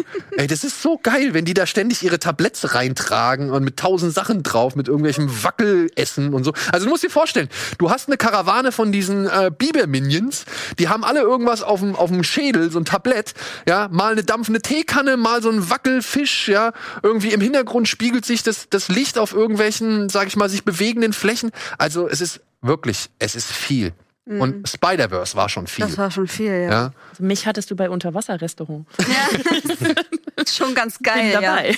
Aber ich kann, also so schwer es mir fällt, diesen Film irgendwie noch einzuordnen oder irgendwie eine Wertung für diesen Film zu geben, sage ich auf der Leinwand erleben. Wenn, dann auf der Leinwand. Mhm, okay. Ja. So. Ein Film, den man meiner, nach, meiner Ansicht nach nicht auf der Leinwand überleben, äh, erleben sollte, äh, kommt dafür auch noch, er heißt Hypnotic. Oh ja, den habe ich gesehen. Ja. Alle, glaube ich, haben den gesehen. Und äh, geil, komm. Ich wünschte, mich würde jemand hypnotisieren und mir diesen Film aus dem Hirn streichen können. Erzähl doch mal, worum es geht. Äh, es geht um äh, Ben Affleck, ein Familienvater, der seine Tochter verloren hat, weil er in genau der Sekunde, in der sie entführt wurde, nicht hingeguckt hat, wie bei Minority Report. Und äh, jetzt aber Hinweise bekommt, dass das kann man ja sagen, das ist ja sofort ersichtlich. Ich überlege jetzt gerade, was ich spoilern kann und was nicht, aber dass ein äh, Mensch, der andere Menschen extrem beeinflussen kann, offensichtlich weiß, wo seine Tochter ist und sich dann auf die Suche begibt und feststellt, dass dieser Herr tatsächlich in der Lage ist, Gedanken zu beeinflussen. Kann ich jetzt schon nicht, ist ja doof, wenn Leute Ja, wollen, glaub, das, das reicht, das oder? reicht, oder? Ja, das reicht auch. ja. Ähm, ja, und wir haben ja gestern schon drüber geredet, ne? Ich, also, ich finde, das ist eine Kopie von ganz vielen Ideen, die schon Ja. da waren. Also, Ja. äh, wie gesagt, dieses Familienkonstrukt ist für mich Minority Report. Dann ist es für mich Shutter Island und Mhm. Matrix und Inception in den Mixer geworfen. Und ich finde das Ergebnis aber nicht so schlecht wie du oder, oder ihr offensichtlich. Es ist keine neue Idee und keine eigenständige Idee. Und bei all, und bei allem sagt man, ach, das ist ja wie da, das ist ja wie da, das ist ja wie da. Aber insgesamt finde ich nicht, dass es ein schlechter Film ist. Und wir betteln uns manchmal ganz gerne, dass wir vorhersagen, was passieren wird. Und du musst zugeben, dass wir beide nicht genau richtig lagen. Beim, also nicht mal du. Du lagst früh richtig, ja, aber du hast viele Sachen vorher gesagt. Aber äh, du hast jetzt auch nicht jede Idee kommen sehen. Und das mag ich dann eigentlich ganz gerne. Ja, aber ein Film, der damit anfängt, dass die Hauptfigur beim Psychiater sitzt. Wo du schon an, an der Soundkulisse merkst, was da los ist. Ja, ich also wirklich, ich will jetzt auch nicht irgendwie sagen, dass der die, der der absolut größte Scheiß ist, den ich in meinem Leben jemals gesehen habe. Oh, das Nee, da gab's schon Schlimmeres. Aber dieses Jahr nicht. Ja, es wird schwer. Es wird schwer. Mir fällt halt auf, der Film hat 70 Millionen Dollar gekostet. Ja. Hast du Ähm, gesehen, wo die hingegangen sind? Ich nicht. ich auch nicht. Also das muss ich halt sagen. Also dafür, dass sie da so eine Dogville-Version aus allem irgendwie machen, ähm, muss ich sagen, also wenn du schon deinen eigenen Film sogar entlarvst, wie es gemacht worden ist, so, ja, dann finde ich 70 Millionen ist sehr hoch angesetzt. Pass, pass mal auf, ich hab den, also stell dir vor, du siehst diesen Film ohne den Vorspann und dann wird am Ende eingeblendet Robert Rodriguez. Dann, dann erfährst du, der Film hat 70 Millionen Dollar gekostet. Und dann liest du in einem Interview, das ist sein absolutes Herzensprojekt seit zehn Jahren gewesen. Nachdem du diesen Film gesehen hast. Habe ich auch nicht verstanden. Also ich, Ja, und was du hinkriegst, ist halt Inception zu kopieren, indem du einmal den Himmel knickst, so. Weiß ich nicht. Das, also, das, das passt Ja, mit, den, mit der Szene machen sie ja sogar Instagram-Werbung. Ich weiß, es war bei mir im Feed, war das drin. Ja. Nachdem ich halt einmal gegoogelt habe, was wir heute gucken, kriegst du ja genau das immer reingespült. Und die haben halt richtig so, also das war schon, da dachte ich schon so, ui, da bin ich jetzt mal ganz kurz beeindruckt, weil sich mein Instagram-Feed einmal kurz irgendwie bewegt hat, wie die das so gemacht haben. Aber dann dachte ich auch, wenn du jetzt sagst, das ist seit zehn Jahren seine Idee, wann kam denn Inception raus? Ungefähr, weil ich, also 2008. Ja, zwar. ja.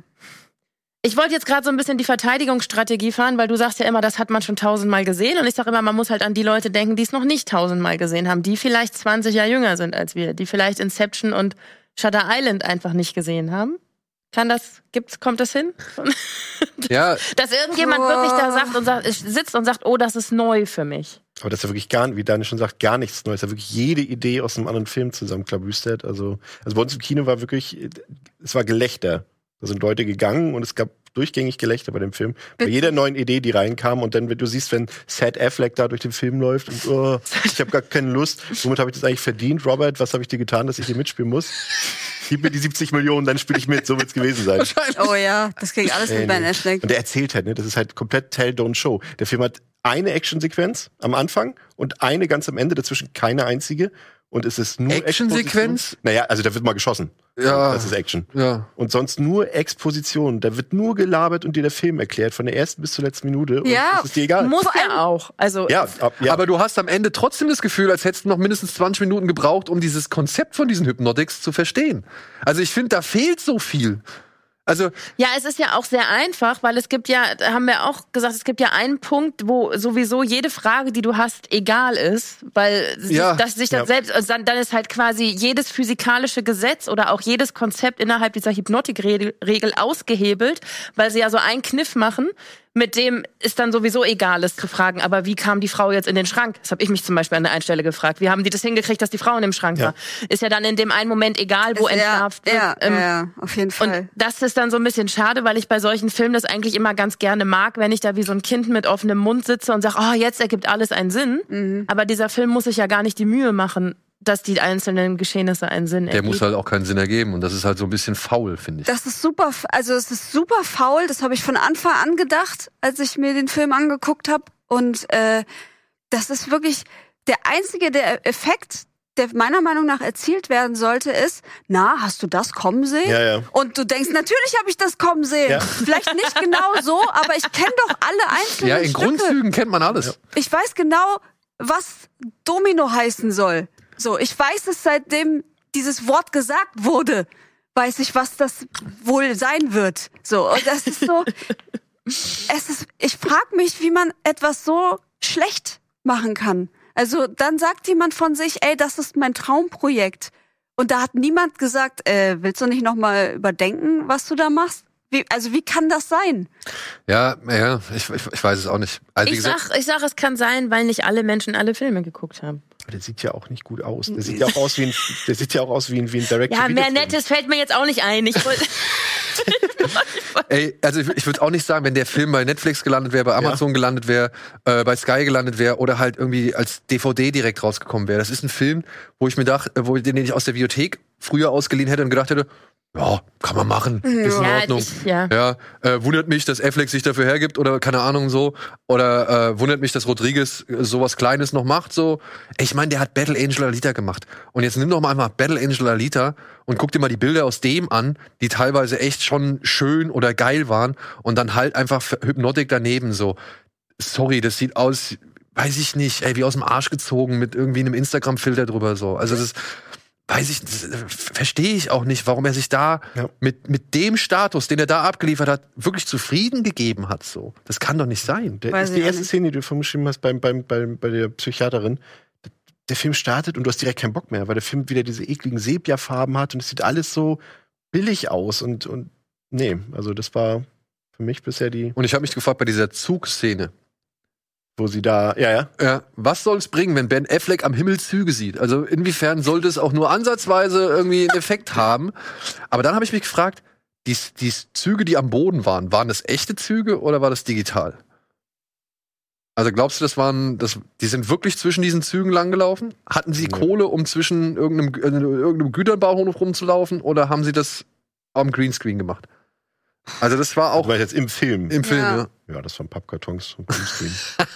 Aber dass er, am, dass er am Himmel Züge sieht und auch dieses eine Mal, was du beschrieben hast, wo sich die Straße so zuklappt, da habe ich noch gedacht, das hat ja auch eigentlich für das, was die Hypnotics können und für das, was wichtig ist für die Handlung, null Relevanz. Ja, Also alles andere, ne, dass man halt andere Dinge anders wahrnimmt, so okay. Aber dass jetzt auf einmal die Züge am, Züge am Himmel fahren, hat ja noch nicht mal dafür gesorgt, dass er sich jetzt irgendwie verläuft innerhalb dieser Verfolgungsjagd. Das ist oder so. nur damit die Zuschauer halt denken, what the fuck. Genau, So, und das ist genau. ja total, also wie, das ist ja super billig. Und dieses, ja, vielleicht haben Leute Inception, Shutter Island, Matrix, Truman Show, Minority Report. Cure und so viele andere Filme halt noch nicht gesehen. Aber die Sache ist halt, wie soll ich denn jemandem sagen, guck dir Hypnotic zuerst an, bevor du all diese Filme gesehen hast? Ja, beziehungsweise, wenn du all diese Filme bislang noch nicht gesehen hast, warum sollte dich dann ein Film wie Hypnotic interessieren? Ja. ja. Also dich hat ein Inception nicht interessiert, warum solltest du dich in Science Fiction Das meine ich nicht. Ich meine, du warst noch nicht alt genug. Da, darum geht's mir, dass wir halt immer von unserer Generation aus denken und dass das vielleicht ein Film für 16-Jährige ist. Das meine ich. okay, ich bin vielleicht nicht der repräsentativste Vater. Aber bevor ich meinem Sohn sage, hey Tom, lass uns mal Hypnotic glotzen, Oh Gott. sage ich doch, Tom, hey komm, Aber das sagst du deinem Kind doch nicht mehr mit 16. Mit 16 will dein, will dein Kind doch nicht von, also deins vielleicht von dir. Aber mit 16 fragt doch der Durchschnittsjugendliche nicht, Vater, was soll ich mir denn jetzt für einen Film anschauen? Sondern der geht mit seinen Jungs ins Kino und hat die anderen noch nicht gesehen. Und der sagt dann, boah, geil, Züge am Himmel. Habe ich noch nie gesehen, dass sich eine Straße so aufklappt. Und dann kannst du da sitzen und sagen, mein Junge, das hatten wir schon. Aber das haben die, 20 Jahren. sehen die Kids ja heute schon in Videospielen besser als da. Das darfst du ja auch nicht vergessen. Also, Minecraft sieht besser aus. darf ich noch eine Szene, könnt ihr euch an die eine Szene erinnern, das ist kein Spoiler.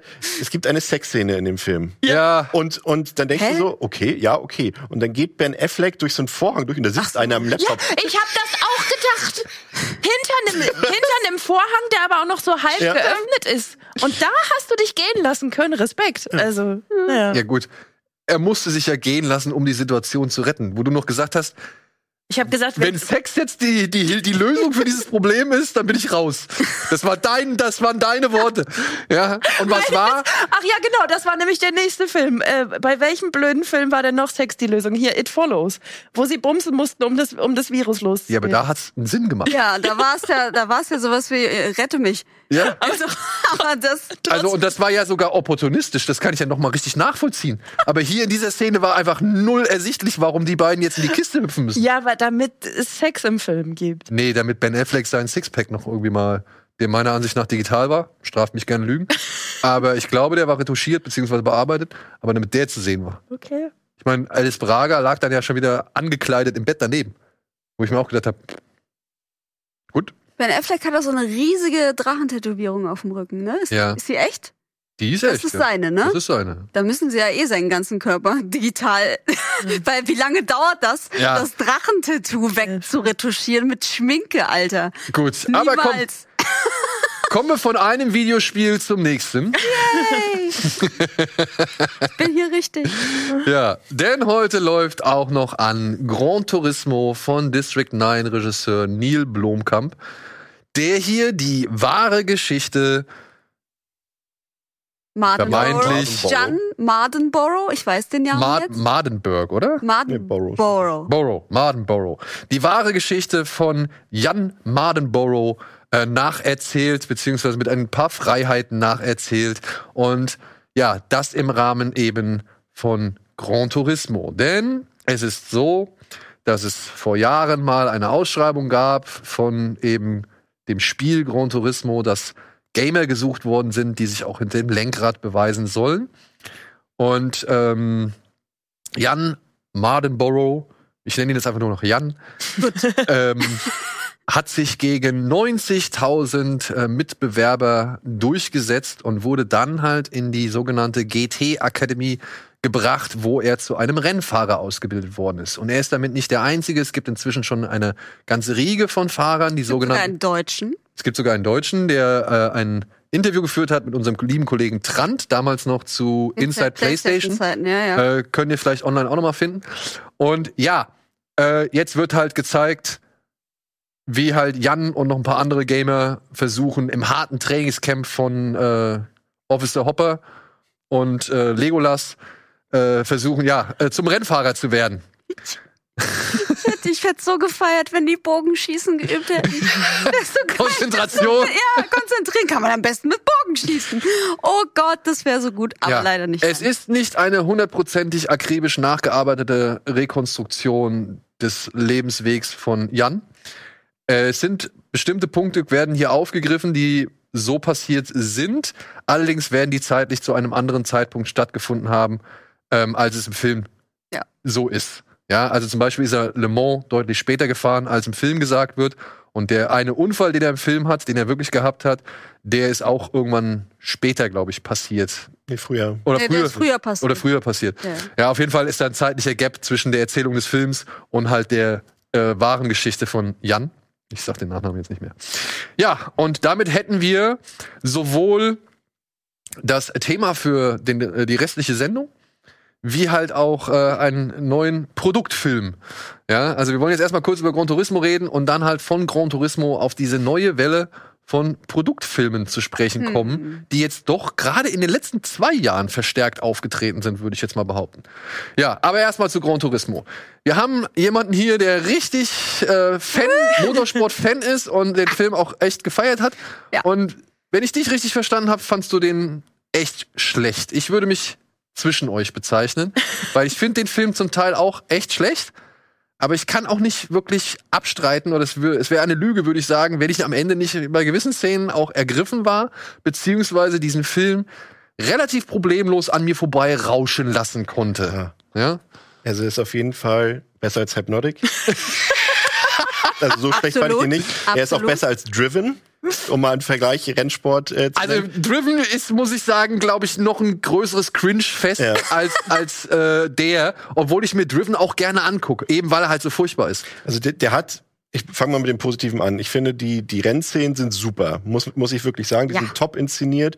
Ich finde, äh, der Einsatz von Drohnen, das ist mal wirklich, wo ich sage, da hat sich das gelohnt, dass sie da effektiv mitgearbeitet haben. Das sieht wirklich fantastisch aus. Und du hast auch das Gefühl ähm, von Gefahr wenn diese Autorennen laufen dort. Also du hast wirklich das Gefühl, wenn da jetzt mal irgendwie einer sich verlenkt oder was auch immer, und sieht man ja im Film auch, ne, hast du ja schon gespoilert, äh, dann merkst du, es geht hier um Leben und Tod. Und das, das fand, fand ich auch, das schafft der Film einfach sehr gut darzustellen. Das ist ja auch eine traurige Geschichte heute passiert tatsächlich. Am Nürburgring sind heute zwei Leute gestorben Oh, echt? tatsächlich. Ja, beim Autorennen, so eine Privatveranstaltung. Oh. Und das äh, hat jetzt, ist natürlich jetzt tragisch, aber es hat nochmal gezeigt, dass der Film das gut darstellt, sozusagen. Ja, und auch nicht davor zurückschreckt. Ja. Ne? Also es wird nicht nur geschönigt, das fand ich, Genau. fand ich auch positiv. So, das fand ich wirklich gut und er hat ein paar emotionale Szenen. Muss sagen, war ich auch ein bisschen gerührt von, auch wenn die natürlich so im Skript so darauf au- abzielen. Aber genau das, was du vorhin gesagt hast, hat mich massiv gestört, dass sie so abweichen in so elementaren Sachen, nur um mehr Dramatik in den Film reinzubringen. Und das merkt man halt sofort. Gerade wenn du dann die Geschichte nachliest von dem Jan und so weiter, dann da sind so Sachen bei, die einfach für eine Dramatik sorgen, die unnötig gewesen wäre. Ich hätte es lieber realistischer gehabt, weil diese Konstruktion, wie sie, also du bist ja Expertin, glaube ich, ne, für Rennsport so ein bisschen. Wie sie das aufbauen, er muss erst die Lizenz erwerben, klar, Kämpfer aus dem Spiel, Lizenzen erwerben und so weiter. Und auch seinen Erzfeind, den er dort hatte. So, warum ist es denn sein Erzfeind? Der gewinnt doch gar nichts im ganzen Film. Und da wird immer dargestellt, als wäre das der beste Rennfahrer mit seinem goldenen Auto. Weil ein Erzfeind in Rennsportfilmen vorhanden sein ja, aber muss. dann lass doch einen, der auch gewinnt, sein Erzfeind sein. Und das wird immer, der verliert doch immer um eine Sekunde gegen ihn. Ja, das ist so. Alle Ja, aber der ist doch schon Sekunde. vorher in der Liga drin. Der, der Hopper arbeitet doch vorher für ihn. Dann, Und dann erzählen sie uns fünf Stunden lang, und der Film ist wirklich sehr lang und langweilig teilweise aus meiner Sicht, dann zeigen sie uns, wie dort die, diese GT Academy Schüler da alle sind, die werden alle nacheinander aussortiert und auf einmal dürfen, wir, dürfen sie am Ende beim in Le Mans mitfahren in den 24 Stunden, obwohl sie klar aussortiert wurden. Das sind so Sachen, die verstehe ich nicht, die sind halt drin, weil es immer noch ein Film ist, aber ich hätte mir gewünscht, die dass sind ja dann, die zwei, die dazukommen, sind dann meanwhile in anderen Rennserien gefahren. Also die sind ja auch Rennfahrer geworden. Hat der Film halt nur nicht so wirklich erklärt. Hat er nicht erklärt. Und es ist auch eigentlich nicht so passiert, von daher Ja. ist es auch irrelevant. aber für den Film war es anscheinend nötig. Ich sage auch nicht, dass der perfekt ist. Ich finde aber, ähm, ich finde vor allem diese Freundschaft, die da entsteht zwischen ähm, Herrn Haber und Jan, finde ich toll. Und das sind so, das ist auch nichts Neues. Das ist so Schüler-Lehrer, hier hier Meister Padawan-Gedöns halt. Aber ich finde es, ich finde David Harbour in diesem Film so toll und dass ich das mal sagen würde, weil ich so, ich habe so ein persönliches Problem mit ihm, weil, sie, weil ich als kleines Kind mal ähm, eine Folge Criminal Intent geguckt habe. Ne, das ist ja mit hier Vincent D'Onofrio, einem meiner Lieblingsschauspieler, und da war David Harbour als junger Mann der Böse, also der Mörder. Und ich hatte den so gefressen. Ich fand den so schlimm, den Typen, fand den so schrecklich. Und jedes Mal, wenn ich den jetzt in irgendeiner Rolle sehe, muss ich daran denken, wie ich den hasse. Der so. Joe Gerner-Effekt, wenn du. das ist so. Der Joe Gerne-Effekt. Exakt. So, und deswegen denke ich immer so, oh nee, David Harbour, das ist irgendwie unangenehm. Aber in dem Film finde ich den total sweet. Und ich finde ihn lustig. Gerade in dem Camp finde ich ihn lustig, weil er auch überhaupt gar keinen Bock auf diese, diese Gamer hat, die da zu Hause sitzen. Simracer. Simracer Ja. und denken, sie, sie können Auto fahren, weil sie das Spiel 100.000 Stunden gespielt haben und so. Ich, das ist alles super nachvollziehbar, finde ich. Ich finde es auch, wenn ich als Rennfahrerin ähm, mir den Arsch aufreiße seit meiner Kindheit, mit dem Kart fahre, hoffe, dass ich irgendwie in irgendeine Rennserie komme ohne Kohle, dann würde ich auch denken, ja toll, jetzt kommt da jemand, der hat nur Playstation gespielt oder was? Ja, aber sagt dir das auch der kleinste Mechaniker, der da mitmacht, muss, reibt dir das da auch noch in diesem Film unter die Augen, Ja. dass du nur ein Gamer bist? Ich find's nachvollziehbar. Ich find's total nachvollziehbar. Ich würde mich aufregen. Aber ich meine, letztendlich, die, die letzten Endes lernen die ja wirklich in dieser Academy Auto Aber was sagst du dann zu so Leuten hier? Wir, wir waren bei, ich habe ja auch ein paar Staffeln jetzt Drive to Survive gesehen. Ja. Und da gab's doch auch einen jungen Schnösel, der irgendwie Lance. Stroll, der nur ähm, bei, äh, Aston Martin ist, weil seinem Vater der Stall gehört. Genau. Ich hasse den Typen. Ja? Ganz ehrlich, dazu kommt auch, dass er glücklicherweise auch sehr unsympathisch ist. Das muss man auch sagen. Wenn der jetzt total super nett wäre, hätte ich, hätte ich wahrscheinlich gedacht, ja, schade. Schade, dass dein Faddy dir deine Karriere ermöglicht. Der Russe ist ja rausgeflogen wegen des, Russ wegen, des Ukraine-Kriegs. Der war auch so ein Typ. Der Vater war ja, ist ja hier von ähm, Sponsor, was war, wie hieß es? Irgendwas mit U, weiß ich nicht mehr. Ja. Auf jeden Fall haben die Haas gesponsert und deswegen ist dieser Mazepin da gefahren. Ähm, und aufgrund des äh, Russland-Ukraine-Krieges da ähm, haben die die natürlich gekickt. So, da war ich auch schon mal froh, weil das ist auch so eine, das ist auch so eine Konstellation, die halt nur entstanden ist, weil jemand mit sehr sehr viel Geld ähm, sich da eingekauft. Das ist ja heute einfach Siehste? Nah am Leben. das ist einfach Standard geworden und da ist man froh um jeden, der sich da irgendwie reinkämpft ohne Kohle. Sebastian Vettel hat jetzt auch ist ja auch nicht reich so. Der musste ja auch irgendwie in die ins Red Bull Trainingscamp, um da hoffentlich irgendwann mal im Cockpit sitzen zu dürfen. Und da finde ich es schon legitim als Fahrer, wenn ich sage, was macht der denn jetzt hier? Ja. Scheiße. Die Anfangssequenz zum Beispiel, das sind die Sachen, die, die ich da fand, die waren so unnötig, dass er noch da gezeigt wird, wie sie doch das Auto ne, am Anfang Ja, das in der ist auch- Stadt. das ist- ich auch erfunden, das ist Quatsch. Das ist und vor allem bla, kann die. Polizei sich das Nummernschild nicht aufschreiben, dass sie ihn danach festnehmen und er nie Rennfahrer werden wird und so eine Sachen. Ich Ja. würde mir aber wünschen, und das ist, finde ich, ein Fehler irgendwie so ein bisschen beim Marketing bei diesem Film, jedes Mal, wenn dieser Trailer im Kino läuft, fangen alle an zu lachen, wenn da steht Based on a True Story, weil alle denken, ja klar, weil irgendjemand schon mal dieses Videospiel gespielt hat. Sie müssten das irgendwie besser verkaufen, dass es wirklich eine wahre Geschichte ist. Dann lachst du auch nicht den ganzen Film über, weil du denkst, was ist das für ein Quatsch, sondern es ist halt so. Ne? Denken so? alle, Ja, ja, weil es dieses Spiel gibt, ist Based on a True Story. Aber diesen jungen Mann gibt's ja wirklich. Der Ja. fährt ja 200 Rennen ist der gefahren äh, mittlerweile. Das sagen sie dir mal, mal im Abspann des Films dann erst sozusagen, wenn du das vorher nicht weißt. Sie zeigen dir am Ende des Ja. Films, zeigen sie nochmal Vergleiche zwischen dem Darsteller, der ihn gespielt hat, und Ah, dem okay. echten so. Äh, und sagen auch, dass der teilweise sogar ähm, gefahren ist für den Film. Okay. Ja. Ja. Ja. Ähm, ich muss sagen, ja, bei den Rennszenen war ich ein bisschen, bin ich so ein bisschen zwiegespalten. Ich finde, ja, manche Szenen sind schon cool, aber wenn ich die zum Beispiel mit, ähm, ja, und ich muss es dann machen, weil sie auf derselben Strecke fahren, mit Le Mans, also Ford versus Ferrari vergleiche, da fand ich das schon ein bisschen cooler. Ich habe bei manchen Szenen einfach nicht verstanden, warum Blomkamp jetzt mal wieder so einen Motorblock da reinballert und irgendwie so. Das hat Rush meiner Ansicht nach auch besser gemacht, so, ja, ja. um die, die Belastung für die Maschine selbst irgendwie ähm, zu, zu visualisieren. Und ich finde, bei Gran Turismo ist das meiner Ansicht nach nie so wirklich notwendig, beziehungsweise haben die andere Mittel, was du sagst, um die Gefahr irgendwie zu, zu vermitteln. Und da haben diese ganzen Inserts und so weiter, auch dann von Leuten auf der Strecke, die dann irgendwie mal so eine blöde Fresse ziehen oder irgendwie so einen dummen Spruch bringen oder wieder irgendwie so ein privates Geklüngel da an, an, der, an der Seite oder in der Box oder sonst irgendwas. Ähm, ich finde, der Film ist halt nah am Michael Bay Status, beziehungsweise nah an, an der Michael Bay, äh, am, am Michael Bay Stil, weil halt permanent eine Montage auf die andere folgt. Also der Film ist eigentlich eine einzige Montage, was ihn natürlich so gesehen leicht unterhaltsam macht, Ja. aber für mich auch weniger zum Film. Und ja, er ist halt wirklich, was Rennfahrer-Film-Klischees angeht, ist er halt ein Mash-up, ist ein Best-of. So, ne? Also Tage des Donners ist hier eins zu eins auf äh, die, die Konsolengeneration übertragen worden. Und ja, und damit wären wir halt jetzt mal so bei dem Punkt, über den wir eigentlich mal reden wollen. Ich finde halt, das nimmt nach und das lässt nach, aber ich fand die erste Stunde des Films schon echt krass, was das Product Placement Ja, und, und den Werbecharakter dieses ganzen Films angeht, ja. Und jetzt reden wir jetzt nicht von einem normalen Phänomen, sondern wir reden jetzt gerade von einem Phänomen, was wirklich vakant ist. Barbie hat über eine Milliarde US-Dollar jetzt in den Kinokassen eingespielt. Barbie, ja, ist der zweite Milliardär diesen Jahres neben Super Mario. Ja. Ach, natürlich. Ja, Ja, natürlich, also das ja. heißt, wir haben hier zwei, und das ist jetzt mal meine Frage, wir haben zwei Filme, die über eine Milliarde Dollar eingespielt haben, basierend auf Spielzeug. Hm, Ja. Ja, es ist Spielzeug, das deutlich größer geworden ist als das, was es mal eigentlich war. Also eine Nintendo-Konsole von mir aus und eben halt eine Plastikpuppe so.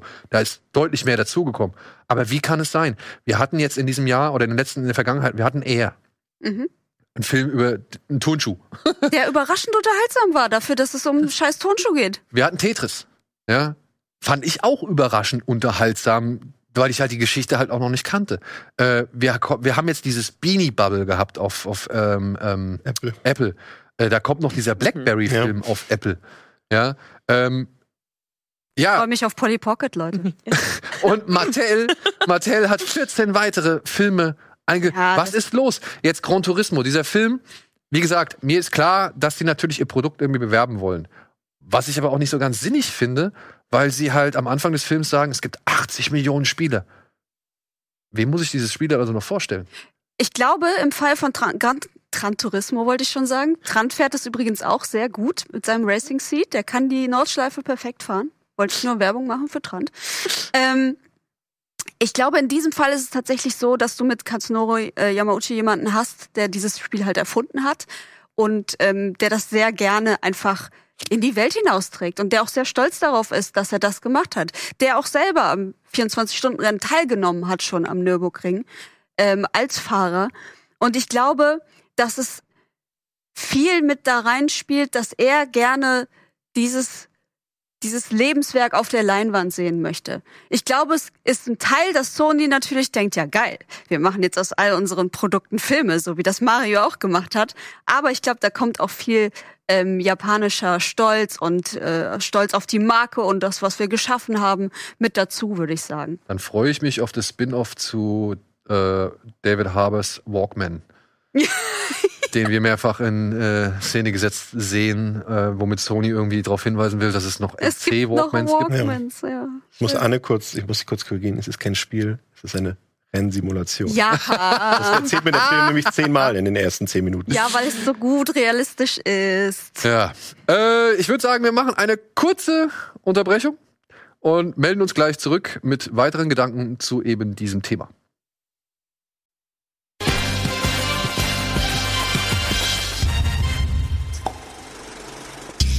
So, da sind wir wieder zurück mit weiteren Gedanken zum Thema Produktfilme oder halt eben auch Product Placement. Weil, ja, ich verstehe, Filme müssen finanziert werden und es gibt ganze Filmreihen, die haben, was das Thema Product Placement angeht, äh, ja, eigentlich schon fast eine, ja, das Ganze etabliert, ne? Also ich, ich rede jetzt von James Bond.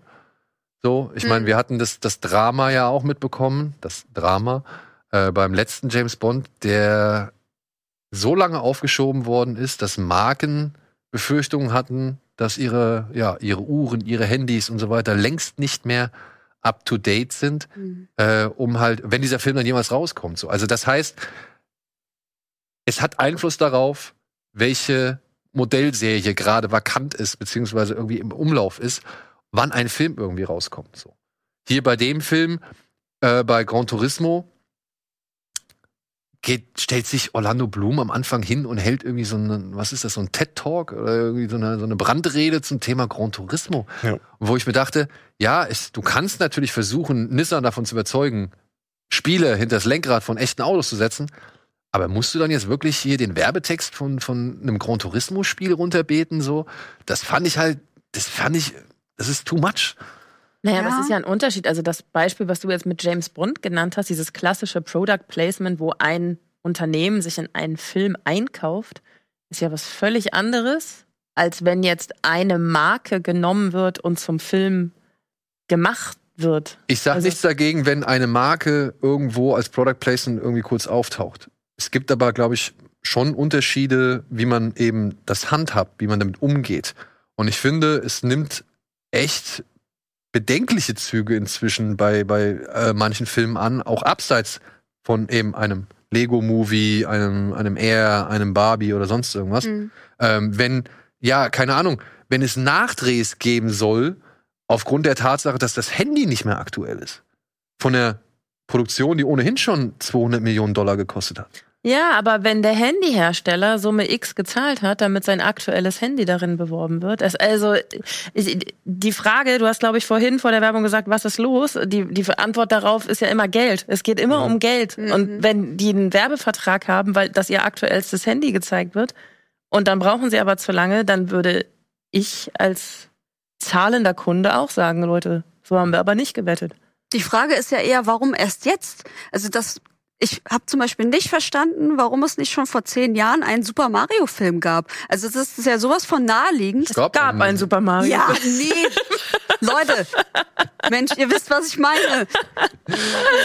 ihr wisst genau, was ich meine. Genauso zu Barbie. Wie, wie fucking naheliegend ist das denn bitte, dass man so, so ikonisches Spielzeug nimmt und daraus einfach Filme macht? Ja. Ich meine, es gibt ja auch Barbie, ähm, die, die Zeichentrickfilme für, für kleine Kinder natürlich. Aber das läuft ja schon seit äh, 20 Jahren hoch und runter bei irgendwie Super RTL oder so. Also vor zehn Jahren hätte aber keiner einen Barbie-Film gemacht, allein schon aufgrund, weil das Barbie ist, weil das eine, in dem Fall ja sogar die Drehbuchidee eine feministische Idee ist, das hätte vor zehn Jahren keiner gemacht. Ja, oder weil vielleicht vor zehn Jahren Barbie auch noch deutlich kritischer gesehen worden ist. Also ich glaube, diese, diese ganze Idee, warum jetzt ein Barbie-Film kommt, dazu muss man sagen, die Idee des Barbie-Films, die ist ja schon Jahre alt. Also da hatte, da sind ja schon teilweise Filmrechte wieder verfallen gewesen, bis jetzt diese Idee genommen wurde. Aber Barbie hatte 2007, glaube ich, die besten, äh, die letzten beiden großen Skandale Mhm. mit 1,5 Millionen Puppen, die mit zu viel bleihaltiger Farbe in Handel gekommen sind. Der Subunternehmer hat dann Selbstmord daraufhin begangen und die anderthalb Millionen Puppen wurden zurückgerufen und im selben Jahr mussten, ich weiß nicht, 15, 16, 17, 18 Millionen irgendwie sowas Puppen nochmal zurückgerufen werden, weil die so kleine Magnetbatterien hatten, die konnten aber abfallen und dann konnten Kinder die verschlucken. Mhm. Also das mal jetzt auf der produktionellen Seite und abgesehen davon, all diese Kritik an Barbie als ne, unerreichbare Körperfigur und äh, eben nicht feministisches Produkt wird ja in dem Film mit so einer Szene abgetan. Ne? Also das äh, Mädchen sagt ja einmal, du hast hier eine ganze Generation an Kindern, hast du irgendwie ein unrealistisches Bild des weiblichen Körpers vermittelt. Barbie fängt an zu heulen und sagt, "Hm, das wollte ich doch nie. Und schon sind deine Sympathien auf Barbies Seite. Also das ist natürlich auch der ganze Film nimmt ja alles, was es an Kritik an Barbie geben könnte. Ich musste nicht so schlecht über diesen tollen Film reden, das wollte ich gar nicht. nimmt ja alles, was es an Kritik geben könnte und spült es so weich. Und ich glaube, dass die sich gerade selbst einen totalen Gefallen getan haben, was halt das Image von Barbie und Mattel insgesamt anbelangt. Dann auch diese selbstironische Geschichte mit der Chefetage, die nur aus Männern besteht, so nach Ja. dem Motto, wir wissen, dass das falsch ist. Die Chefetage von Mattel besteht gar nicht nur aus Männern. Ja. Da sitzen vier Frauen zu sieben Männern. Das ist immer noch nicht gut aufgeglichen, aber es ist halt, also sie, sie nutzen halt dieses Mittel der Übertreibung, um zu sagen, ne, hier, wir sind so selbstironisch und so witzig, findet uns mal alle sympathisch. Und dass die Barbie-Puppen in irgendwie, also nicht, nicht gerechtfertigten Arbeitsbedingungen hergestellt werden in sechs Tage Wochen und zehn Stunden Schichten. Ne? Das hinterfragt dann keiner mehr, weil es ist ja gerade alles so schön pink. Genauso wie den CO2-Ausstoß bei irgendwelchen Autorennen oder beziehungsweise. Ja, genau. Ja, also klar, das, das ist halt auch null Thema. Ne? Ja. Also äh, ich, gibt's überhaupt ein E-Auto? Ich glaube, es gibt einmal ein E-Auto zu sehen, aber Ja, in es so, in gibt, ja. In dem, ach, in dem Film meinst du? dem Gran Turismo-Film. so. Ja. Ja. das ist halt so Ja. das Ding, ne? Also ich meine, ich finde halt, ja, es gibt schöne Geschichten rund um ein Produkt. Und es gibt Geschichten, ja, weiß ich nicht, jetzt mit einem Produkt, ne? Also ich meine, nur mal, ich finde halt zum Beispiel ja auch der letzte Paw Patrol-Film, den wir im Kino gesehen haben, ist für mich jetzt auch mittlerweile einfach ein Produktfilm. So. Weil diese Figuren, die neuen oder die alten, die werden in so einer Frequenz irgendwie mit neuen Sachen ausgestattet und das auch mit so einer Präsentation, das wirkt für mich schon wie Werbung, obwohl Kinder davor sitzen und sich denken, oh cool, die müssen jetzt hier die Stadt retten und so weiter und so fort. Und Ryder sagt in dem Film genau das. Der sagt ja, das alles hier lässt sich nur finanzieren durch das Merchandise, das die Eltern kaufen. Das sagt die Figur in dem Film. Wir saßen im Kinosaal und haben gedacht, also das ist wieder, die Antwort ist Geld bei allem. Du musst ja für jeden Film, musst du, musst doch irgendwas haben, womit du die Leute ins Kino lockst. Entweder sind es, ist es ein berühmter Regisseur oder es sind tolle Darsteller oder es ist eine tolle Handlung. Ich weiß nicht, was Hypnotic davon sich überlegt hat. So gibt's nicht mal Merch. Was soll dieser Film? Und wenn du aber ein Spielzeug hast, das Generationen von Menschen feiern und lieben und mit so einem Nostalgiefaktor da reingehen und auch noch sagen, das zeige ich jetzt meinem Kind. Und ich, ich kenne ja Mütter, die sind mit ihren Töchtern in den Barbie-Film gegangen und mussten denen danach erklären, was das Patriarchat ist. Und ich glaube, das ich super. das ist so eine so ein Verkaufsargument, wie du schon sagtest, warum nicht früher? Die wären doch dumm, wenn sie keinen Turtles-Film machen würden und wenn sie keinen Masters of the Universe-Film machen würden. Also und kein, Die haben schon einen Masters of the Universe-Film gemacht. aber es soll doch noch eingeben, oder nicht? Ja, es soll, ja gut, Wäre, der, ne?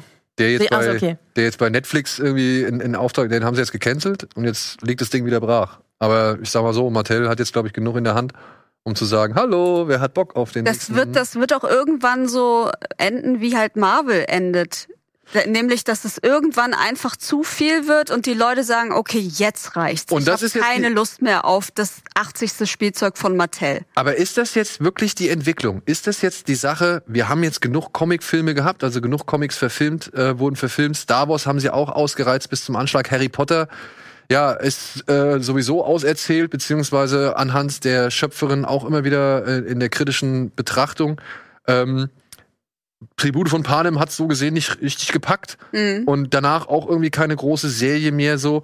Und jetzt kommen plötzlich ja Spielzeuge und Produkte, die irgendwie den Stoff bieten für Geschichten, für Gesellschaftsbetrachtungen, für weiß ich nicht Weisheit. Ich weiß nicht oder also Naja, aber das ist doch, das ist doch auch eine Generationenfrage. Es gibt, also, das ist doch so, als würdest du ein Buch nehmen und es verfilmen. Also dann hast du ja auch eine Vorlage. Und es gab einfach auch ja, aber gibt's keine Bücher mehr. Sind jetzt sind jetzt Spielzeuge wirklich das das oder beziehungsweise sind jetzt Auch in Gegenstände? Büchern wiederholt Nein, sich an, alles. ich glaube, du musst das andersrum sehen.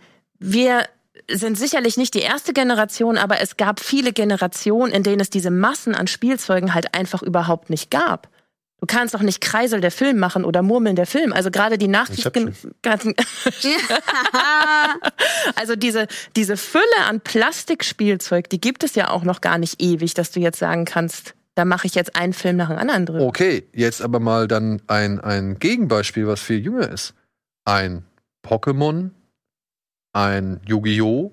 Das sind ja alles Sachen, die parallel mit Spielzeug oder mit einem Produkt rauskamen, äh, das verkauft werden sollte. So. Also Ja, das ist ja ein anderes Marketingkonzept. das ist ein anderes Marketing, aber das gibt es eigentlich nur deswegen, weil es äh, diese Karten, diese Spielzeuge oder diese Spiele oder sonst irgendwas gibt. Zu einem Zeitpunkt, als all das, was du jetzt eben gerade schon geschrieben hast, schon da war. Ja, und das würde ich jetzt wieder gleichsetzen mit dem, was Anne schon gesagt hat. Diese 17 Barbie im Schwanensee-Filme, Fit mit Barbie, habe ich schon in den 90ern getanzt. Ne? Also es geht ja jetzt einfach nur darum, die Zielgruppe zu erwischen, die mit dem Spielzeug erwachsen geworden ist. Ja. Sachen für Kinder gab es schon immer. Für uns kommt sich das jetzt, ir- also für uns fühlt sich das neu an, weil wir erwachsen sind und angesprochen werden von Spielzeuginszenierung. Aber dass irgendwie Spielzeug auf der Leinwand stattgefunden hat, das gab's ja schon. Ich, also, ich finde, man muss inzwischen eine Menge überdenken. Also für mich ist auch keine Ahnung, jede neue Star Wars-Serie irgendwie eigentlich auch nur ein besserer Verkaufstrailer. Ja. Ja, weil natürlich äh, ver verkaufen sie Lichtschwerter, Lego-Sets, irgendwelche T-Shirts und so weiter und so fort. Gerade bei diesen großen Titeln. Ich finde es aber trotzdem in der Masse jetzt erstaunlich, dass wir halt so viele Filme haben oder verstärkt Filme haben, die sich halt auch wirklich gezielt ein Produkt irgendwie richten. Und ich weiß nicht, ob Tetris jetzt nochmal den Verkauf von Tetris angekurbelt hat. So. Tetris besitzt jeder Mensch. Ich glaube, bei Tetris ist auch egal. also, Aber- es gibt natürlich modernere Versionen von Tetris mittlerweile. Es gibt sogar VR-Versionen von Tetris. Aber ob das jetzt das Ziel war, mehr Tetris zu verkaufen bei einem Tetris-Film, ich glaube, da ist eher die Origin-Story total spannend einfach. Eben, das sage ich jetzt halt auch. Aber der Film wird jetzt halt natürlich schon mit Filmen wie er und Lego und Barbie in einen Topf, in einen Topf Das ist nämlich, ich glaube, man muss da so ein bisschen ähm, das so ein bisschen abgrenzen. Es gibt Filme, die haben so eine gewisse Intention, nämlich mehr von dem zu verkaufen, was sie eigentlich sind, Spielzeug. Es gibt Filme, die wollen, wie mit Barbie, die ältere Generation jetzt ansprechen, dass wir noch mal was davon von diesem Kuchen für die essen quasi. Und dann gibt's halt Filme, wo jemand etwas erfunden hat oder etwas ähm, ja, so krass hingekriegt hat, dass es wert ist, da einen Film draus zu machen. Also ich meine, dieses Michael Jordan-Ding mit, mit, mit, mit Nike ist ja schon eine spannende Geschichte. Und dass daraus halt folgerte, dass jeder Sportler einen gewissen Prozentsatz von seinem eigenen ähm, Produkt halt halt auch bekommt, damit er bis ans Ende des Lebens Tantiemen halt hat, das ist halt, das ist ein Riesending eigentlich. Und dann aus dieser Sicht ist es schon irgendwie logisch, darüber einen Film zu machen. Als Normalo denkst du dir, ich habe mir auch gedacht so, warum sollte ich mir diesen Film ansehen? Ja, du siehst aber, du kriegst aber die Position von dem, also von den Konzernleuten mit, die halt von dreistellig auf, ja, also von, von dreistelligen Millionenbeträgen auf Milliardenbeträge übergegangen. Genau, und du als Zuschauer kannst ja dann im Endeffekt noch sagen, okay, ich finde, wie die das gemacht haben, dass es da einen Typen gab, der so super hartnäckig war, ähm, das ist alles cool, aber ich finde das trotzdem kacke. So, dass ich finde, ich trage trotzdem zum Beispiel keine Nikes oder so. Oder mich interessieren weiterhin keine Turnschuhe und ich finde Kapitalismus scheiße. Kannst du immer noch denken. Aber du kannst halt auch denken so, ja, coole Story. Und dass sie den Film dann er nennen und nicht nach diesem hartnäckigen Typen, dessen Namen ich jetzt Stimmt. offensichtlich auch nicht Ja. kenne, das liegt ja auch wieder am Bekanntheitsgrad der Marke versus seinem offensichtlich Mhm. nicht vorhandenen Bekanntheitsgrad. Ich meine, wenn im Grunde hast du ja bei jeder Biografie, wenn du jetzt Elvis nimmst, dann geht's ja auch um seine Produkte, die er geschaffen hat, nur dass er halt die Marke ist, die dann in diesem Film präsentiert wird. Also so gesehen ist dann jedes Biopic wieder eine Marke für, von Menschen, die sich als Marke inszenieren. Also ich glaube, da geht's halt irgendwie immer nur darum, was lockt viele Leute ins Kino. Ja, also okay, dann halten wir fest, das, was jetzt mit Barbie, mit Air, mit Blackberry, mit Lego, Gran Turismo und was war, was gab's noch? Playmobil gab's ja auch noch, Ach, es Ähm, kommt noch so viel jetzt. ist eigentlich nur eine Variation von all dem, was bislang schon immer praktiziert wurde. Schon. Es ist Also Musik ist ein super Beispiel, finde ich. Ähm, guck dir Kate Bush an, Metallica, durch Stranger Things. Das verstehe ich jetzt nicht. Weil das ist einfach ein Song, der schon vorher existiert hat, Ja. der auch vorher schon erfolgreich Aber war. der war wieder oben in den Charts. Ja, gut, man kann durch, ja, Das, Das- ist das gleiche System. Naja, pass nur auf. mit, mit Musik halt. Würde ich nicht sagen. Ähm, bei Dirty Dancing zum Beispiel, da haben sie wirklich zwar wirklich äh, versucht, diese Songs alle zu kriegen, die der Schöpferin oder Produzentin da irgendwie wichtig waren. Die haben sie halt dazu gepackt, aber die waren halt wichtig für den Film, weil sie halt für sie wichtig waren und halt für sie irgendwie die Stimmung, die, die, was weiß ich, die, die, ähm, das Lebensgefühl davon damals Ja. irgendwie repräsentiert haben, beziehungsweise das Gefühl des Films irgendwie aufgreifen sollten. Pulp Fiction wurde auch mit Songs angereichert, die alle irgendwie auf die Situationen, die irgendwie eine Coolness ausstrahlen, die halt aus Quentins Plattenkiste kommen. Beide Soundtracks wurden riesengroße Hits. Ja, aber eben aufgrund der Tatsache, dass wir halt einen Film hatten, der ziemlich viele Ja. Leute angesprochen haben, eben auch aufgrund der Musik. Oder beziehungsweise aufgrund der Musik, die darin verwendet worden ist. Gegenbeispiel, der Film Romeo's Must Die mit Jet Li Fantastisch. wurde nur gemacht, weil man den Soundtrack verkaufen will. Ja. Ja, Ja? ja. Und ich finde, da gibt's Unterschiede und Herangehensweisen. Wenn ich einen Film mache, um meinen Soundtrack zu verkaufen, dann mache ich meiner Ansicht nach keinen wirklich vernünftigen Ja, Film. das ist, glaube ich, nicht. Ich glaube, wir meinen zwei verschiedene Dinge. Ähm, es mag nicht kalkuliert gewesen sein, dass diese Songs, die in Stranger Things vorkommen, aufgrund dessen, dass das alles in den 80er spielt, wieder so gepusht werden. Also die haben jetzt nicht gesagt, okay, wer hat jetzt, äh, wer hat lange nichts mehr verdient, wen packen wir jetzt da rein, sondern Metallica. Hm. ja, exakt. So irgendwie, sondern die haben halt diese Songs genommen, aber ich, es kann dir doch nach vier Staffeln jeder sagen, was passieren wird, wenn du ikonischen Moment mit Song verbindest. Keine Oder? Frage, aber dazu Und so, musst du. ich finde, ich finde, das ist eine andere Art von etwas pushen. ja, die, die, da ist halt nur die Sache, die Absicht. Ja. Gehst du mit der Absicht hin, ich erschaffe jetzt einen ikonischen Moment, oder gehst du hin, ich erschaffe jetzt einfach einen Moment, der sinnvoll ist für die Geschichte und für, für meinen Film und der einfach geil ist. Ja, weil das ist halt so die Sache. Wir, wir, wir nähern uns immer mehr, also das, das, das Ungleichgewicht, glaube ich, wird halt immer, aus welchem Anlass ein Film gedreht wird und welche, sag ich mal, welchen künstlerischen Effekt oder filmischen Effekt er dann halt mitnimmt. Aber ist das Zauberwort? Ich warte jetzt seit 17 Minuten darauf, dass ich das Wort endlich in den Raum werfen darf. Das Zauberwort der ganzen Sache ist doch Nostalgie. Also nichts anderes, weil die Produkte, über die wir die ganze Zeit reden, das sind alles Produkte, die nostalgisch betrachtet werden. Keiner macht heute einen Film. Nennt mir mal irgendein aktuelles Produkt, was dieses Jahr oder letztes Jahr rauskommt. Nicht mal, na gut, Coco-Doc ist ja schon älter, aber äh, irgendwie, keine Ahnung. Ich kaufe Der Fidget Spinner. ja, sowas. Das, das würde auch, da würde auch keiner ins Kino gehen, weil keiner damit eine nostalgische Assoziation hat. Warte und mal. warte, warte, warte. Moment. Na, na, Fidget Spinner mit Ryan Gosling, ich bin dabei. wenn er der Spinner ist, ja. Und, und diese anderen Sachen, die haben wir schon immer gehabt. Denk mal, Nintendo, ne? Wir sagen jetzt Super Mario. Guck mal, kennst du noch The Wizard mit Fred Savage? Ja. Power Glove? Ja. 1990. Alles schon gemacht. Der Film wurde nur gemacht, um diesen. Ja, ja. Um das zu ja, ja. Also das ist alles, Turtles, glaube ich auch. Turtles Ne? Ja. ist Nostalgie, Transformers ist zumindest US-Nostalgie, G.I. Joe, US-Nostalgie, alles, was wir über was wir gerade geredet haben, selbst er, Mhm. diese Sneaker. ja. Na klar, wir haben früher alle, oder nicht alle, aber die meisten NBA geguckt und Michael Jordan und so weiter und dann angefangen, sich für diese Schuhe zu interessieren, zumindest die, die es heute tun. Das ist alles Nostalgie. Das ist kein Produkt, was irgendwie in den letzten zehn Jahren rauskommt. Wenn jetzt so eine Turismo? rauskommt und, und, und darüber noch, gut, die gibt's jetzt schon im Film, aber ne, Und Gran Turismo, 94. Alle PlayStation 1, das ist Gaming-Nostalgie. Ja, aber der Gran Turismo hat nächstes macht ja immer weiter. oder? Der Minecraft-Film wäre was Neueres. Na, Minecraft gibt's doch auch schon ewig. Ja, aber nicht so lang wie Gran Turismo. Nicht so lange Kommt wie drauf mich. an, als so was es verkauft wird. Aber so an sich, deswegen das Einzige, was dagegen spricht, ist das, was ihr, wie heißt das, Snow Pat- Paw Patrol? Paw Patrol. Paw Patrol, das würde dagegen sprechen, weil das ist ja noch relativ aus den letzten zehn Jahren. Aber ne? das sind ja auch Filme für. Kinder. Das sind ja auch Filme für Kinder. Aber hat ja nicht funktioniert. naja, aber, für, aber für, das, wie nischig es ist, hat er ja doch schon also mehr. Klar. Aber nicht an den Kinokassen. Nee? Aber was hat er eingespielt? Hat er nicht trotzdem- wenig. Ja, zu wenig, klar, weil das ist so nischig, dass es ja schon wieder nur für eine bestimmte Gruppe Nostalgie ist. Also für meinen Vater ist Dungeons and Dragons kein Nostalgie, der weiß nicht, was es ist. Ich Ja, glaub, der das weiß ist alles auch ein, andere, was es Das ist. ist ein Image-Ding, was viele Leute auch jetzt ganz bewusst fahren. Also bei Barbie ist das auf jeden Fall so und bei vielen anderen auch, um irgendwie dieses Spielzeug in ein positives Licht. Hier, wir haben vorhin doch ganz kurz über Toy Story gesprochen. Die, die Freundin von Woody sollte ursprünglich eine Barbie sein. Ah, ja. Die ist ja jetzt hier so ein Bauern-Porzellanmädchen. Ja, das. Schafmädchen, ne? Genau. Und da hat Mattel nicht die Lizenz für erteilt, weil sie halt vermutlich auch Sorge hatten, wie sie dann dargestellt wird oder so. Und erst im zweiten und dritten Teil haben sie dann gesagt, ach ja, ist ja ein ganz cooler Film offensichtlich, da kann Barbie mitmachen. Ne?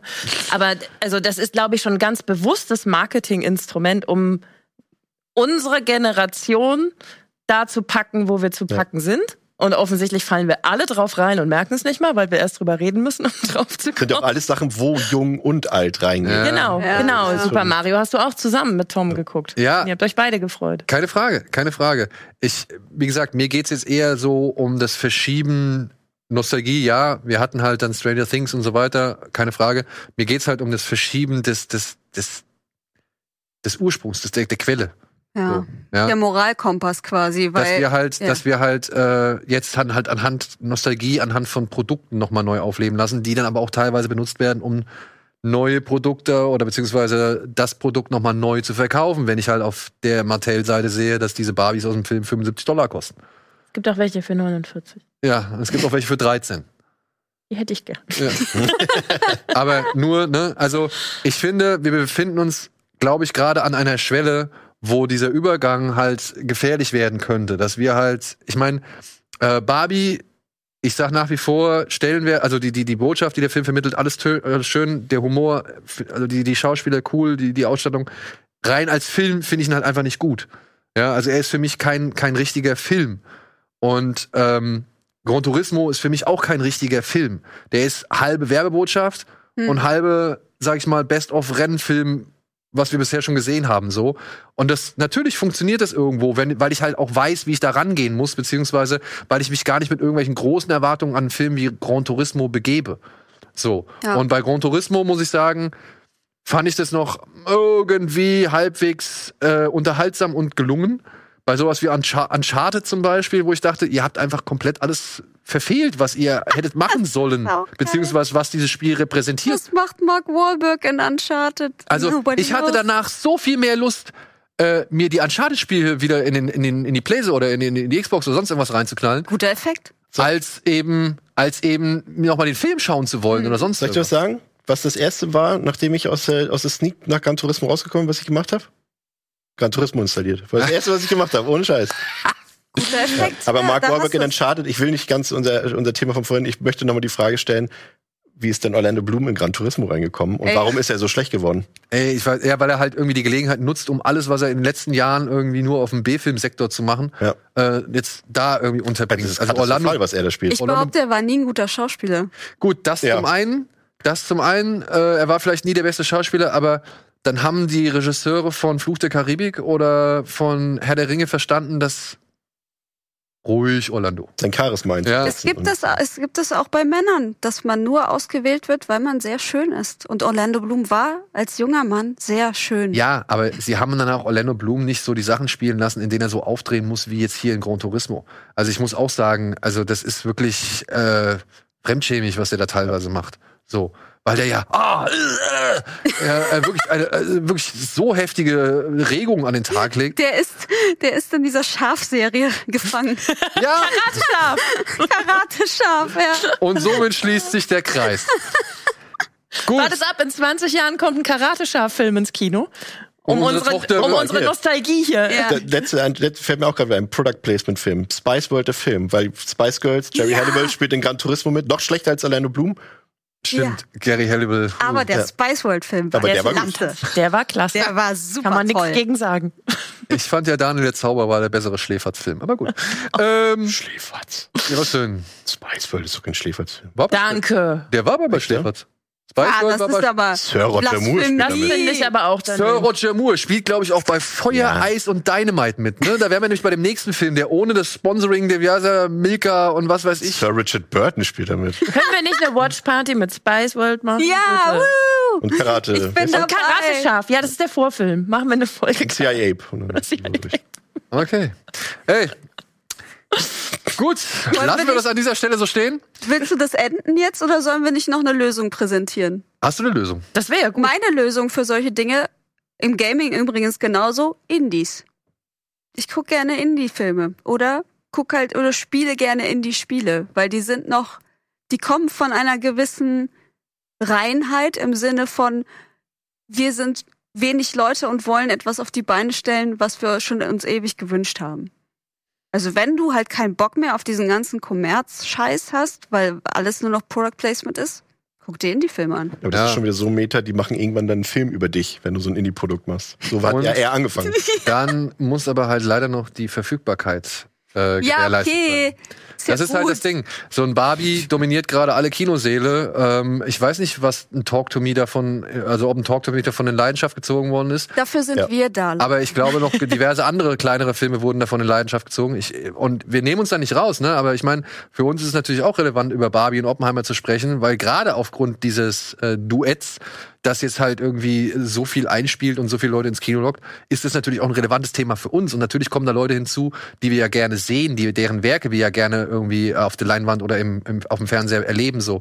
Also natürlich, es verwächst alles immer mehr, aber ne, ich glaube, wir müssen halt langsam auch wieder ein bisschen drauf achten oder halt eben neue Einordnungen finden, um zu sagen, an Produktfilm gehe ich eben mit der und der Einstellung ran und an alle anderen Filme eben mit der Einstellung, die ich vielleicht an ja, einen regul regulären Film rangehen würde. Aber sind wir da nicht auch schon, ich habe im Podcast schon auf den Deckel gekriegt, dass ich das gesagt habe, und das ist jetzt sehr kontrovers, was ich jetzt sage, aber sind wir nicht selber auch daran schuld, also wenn ich jetzt das, was wir jetzt hier machen, als journalistische Arbeit bezeichne, wenn wir mit, also ich habe es nicht gemacht, aber wenn wir mit Barbie-T-Shirt oder mit Barbenheimer ins Kino gehen, sind wir da nicht schon Teil dieser Kette Klar. in unserer wir. Arbeit? Sind wir absolut. Sind wir, sind wir. Äh, auch allein, dass wir hier sitzen und drüber reden. Also das ist schon, also ich will mich da auch gar nicht ausschließen so. Aber es ist jetzt einfach halt anhand von Gran Turismo jetzt schon aufgefallen, dass wir jetzt schon sehr viele Markenfilme in letzter Zeit hatten, Hm. verstärkt. Und das ist halt irgendwie also eine Art Trend, eine Welle oder sonst irgendwas ist.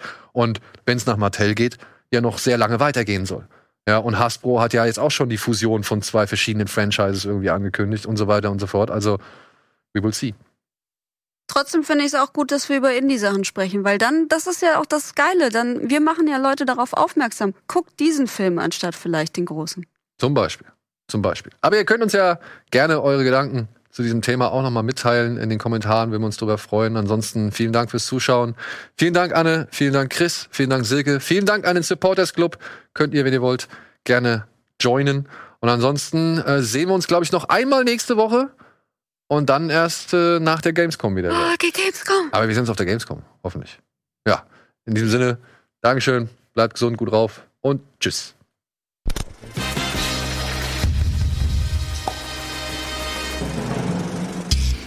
Diese Sendung kannst du als Video schauen und als Podcast hören. Mehr Infos unter rbtv.to/kinoplus.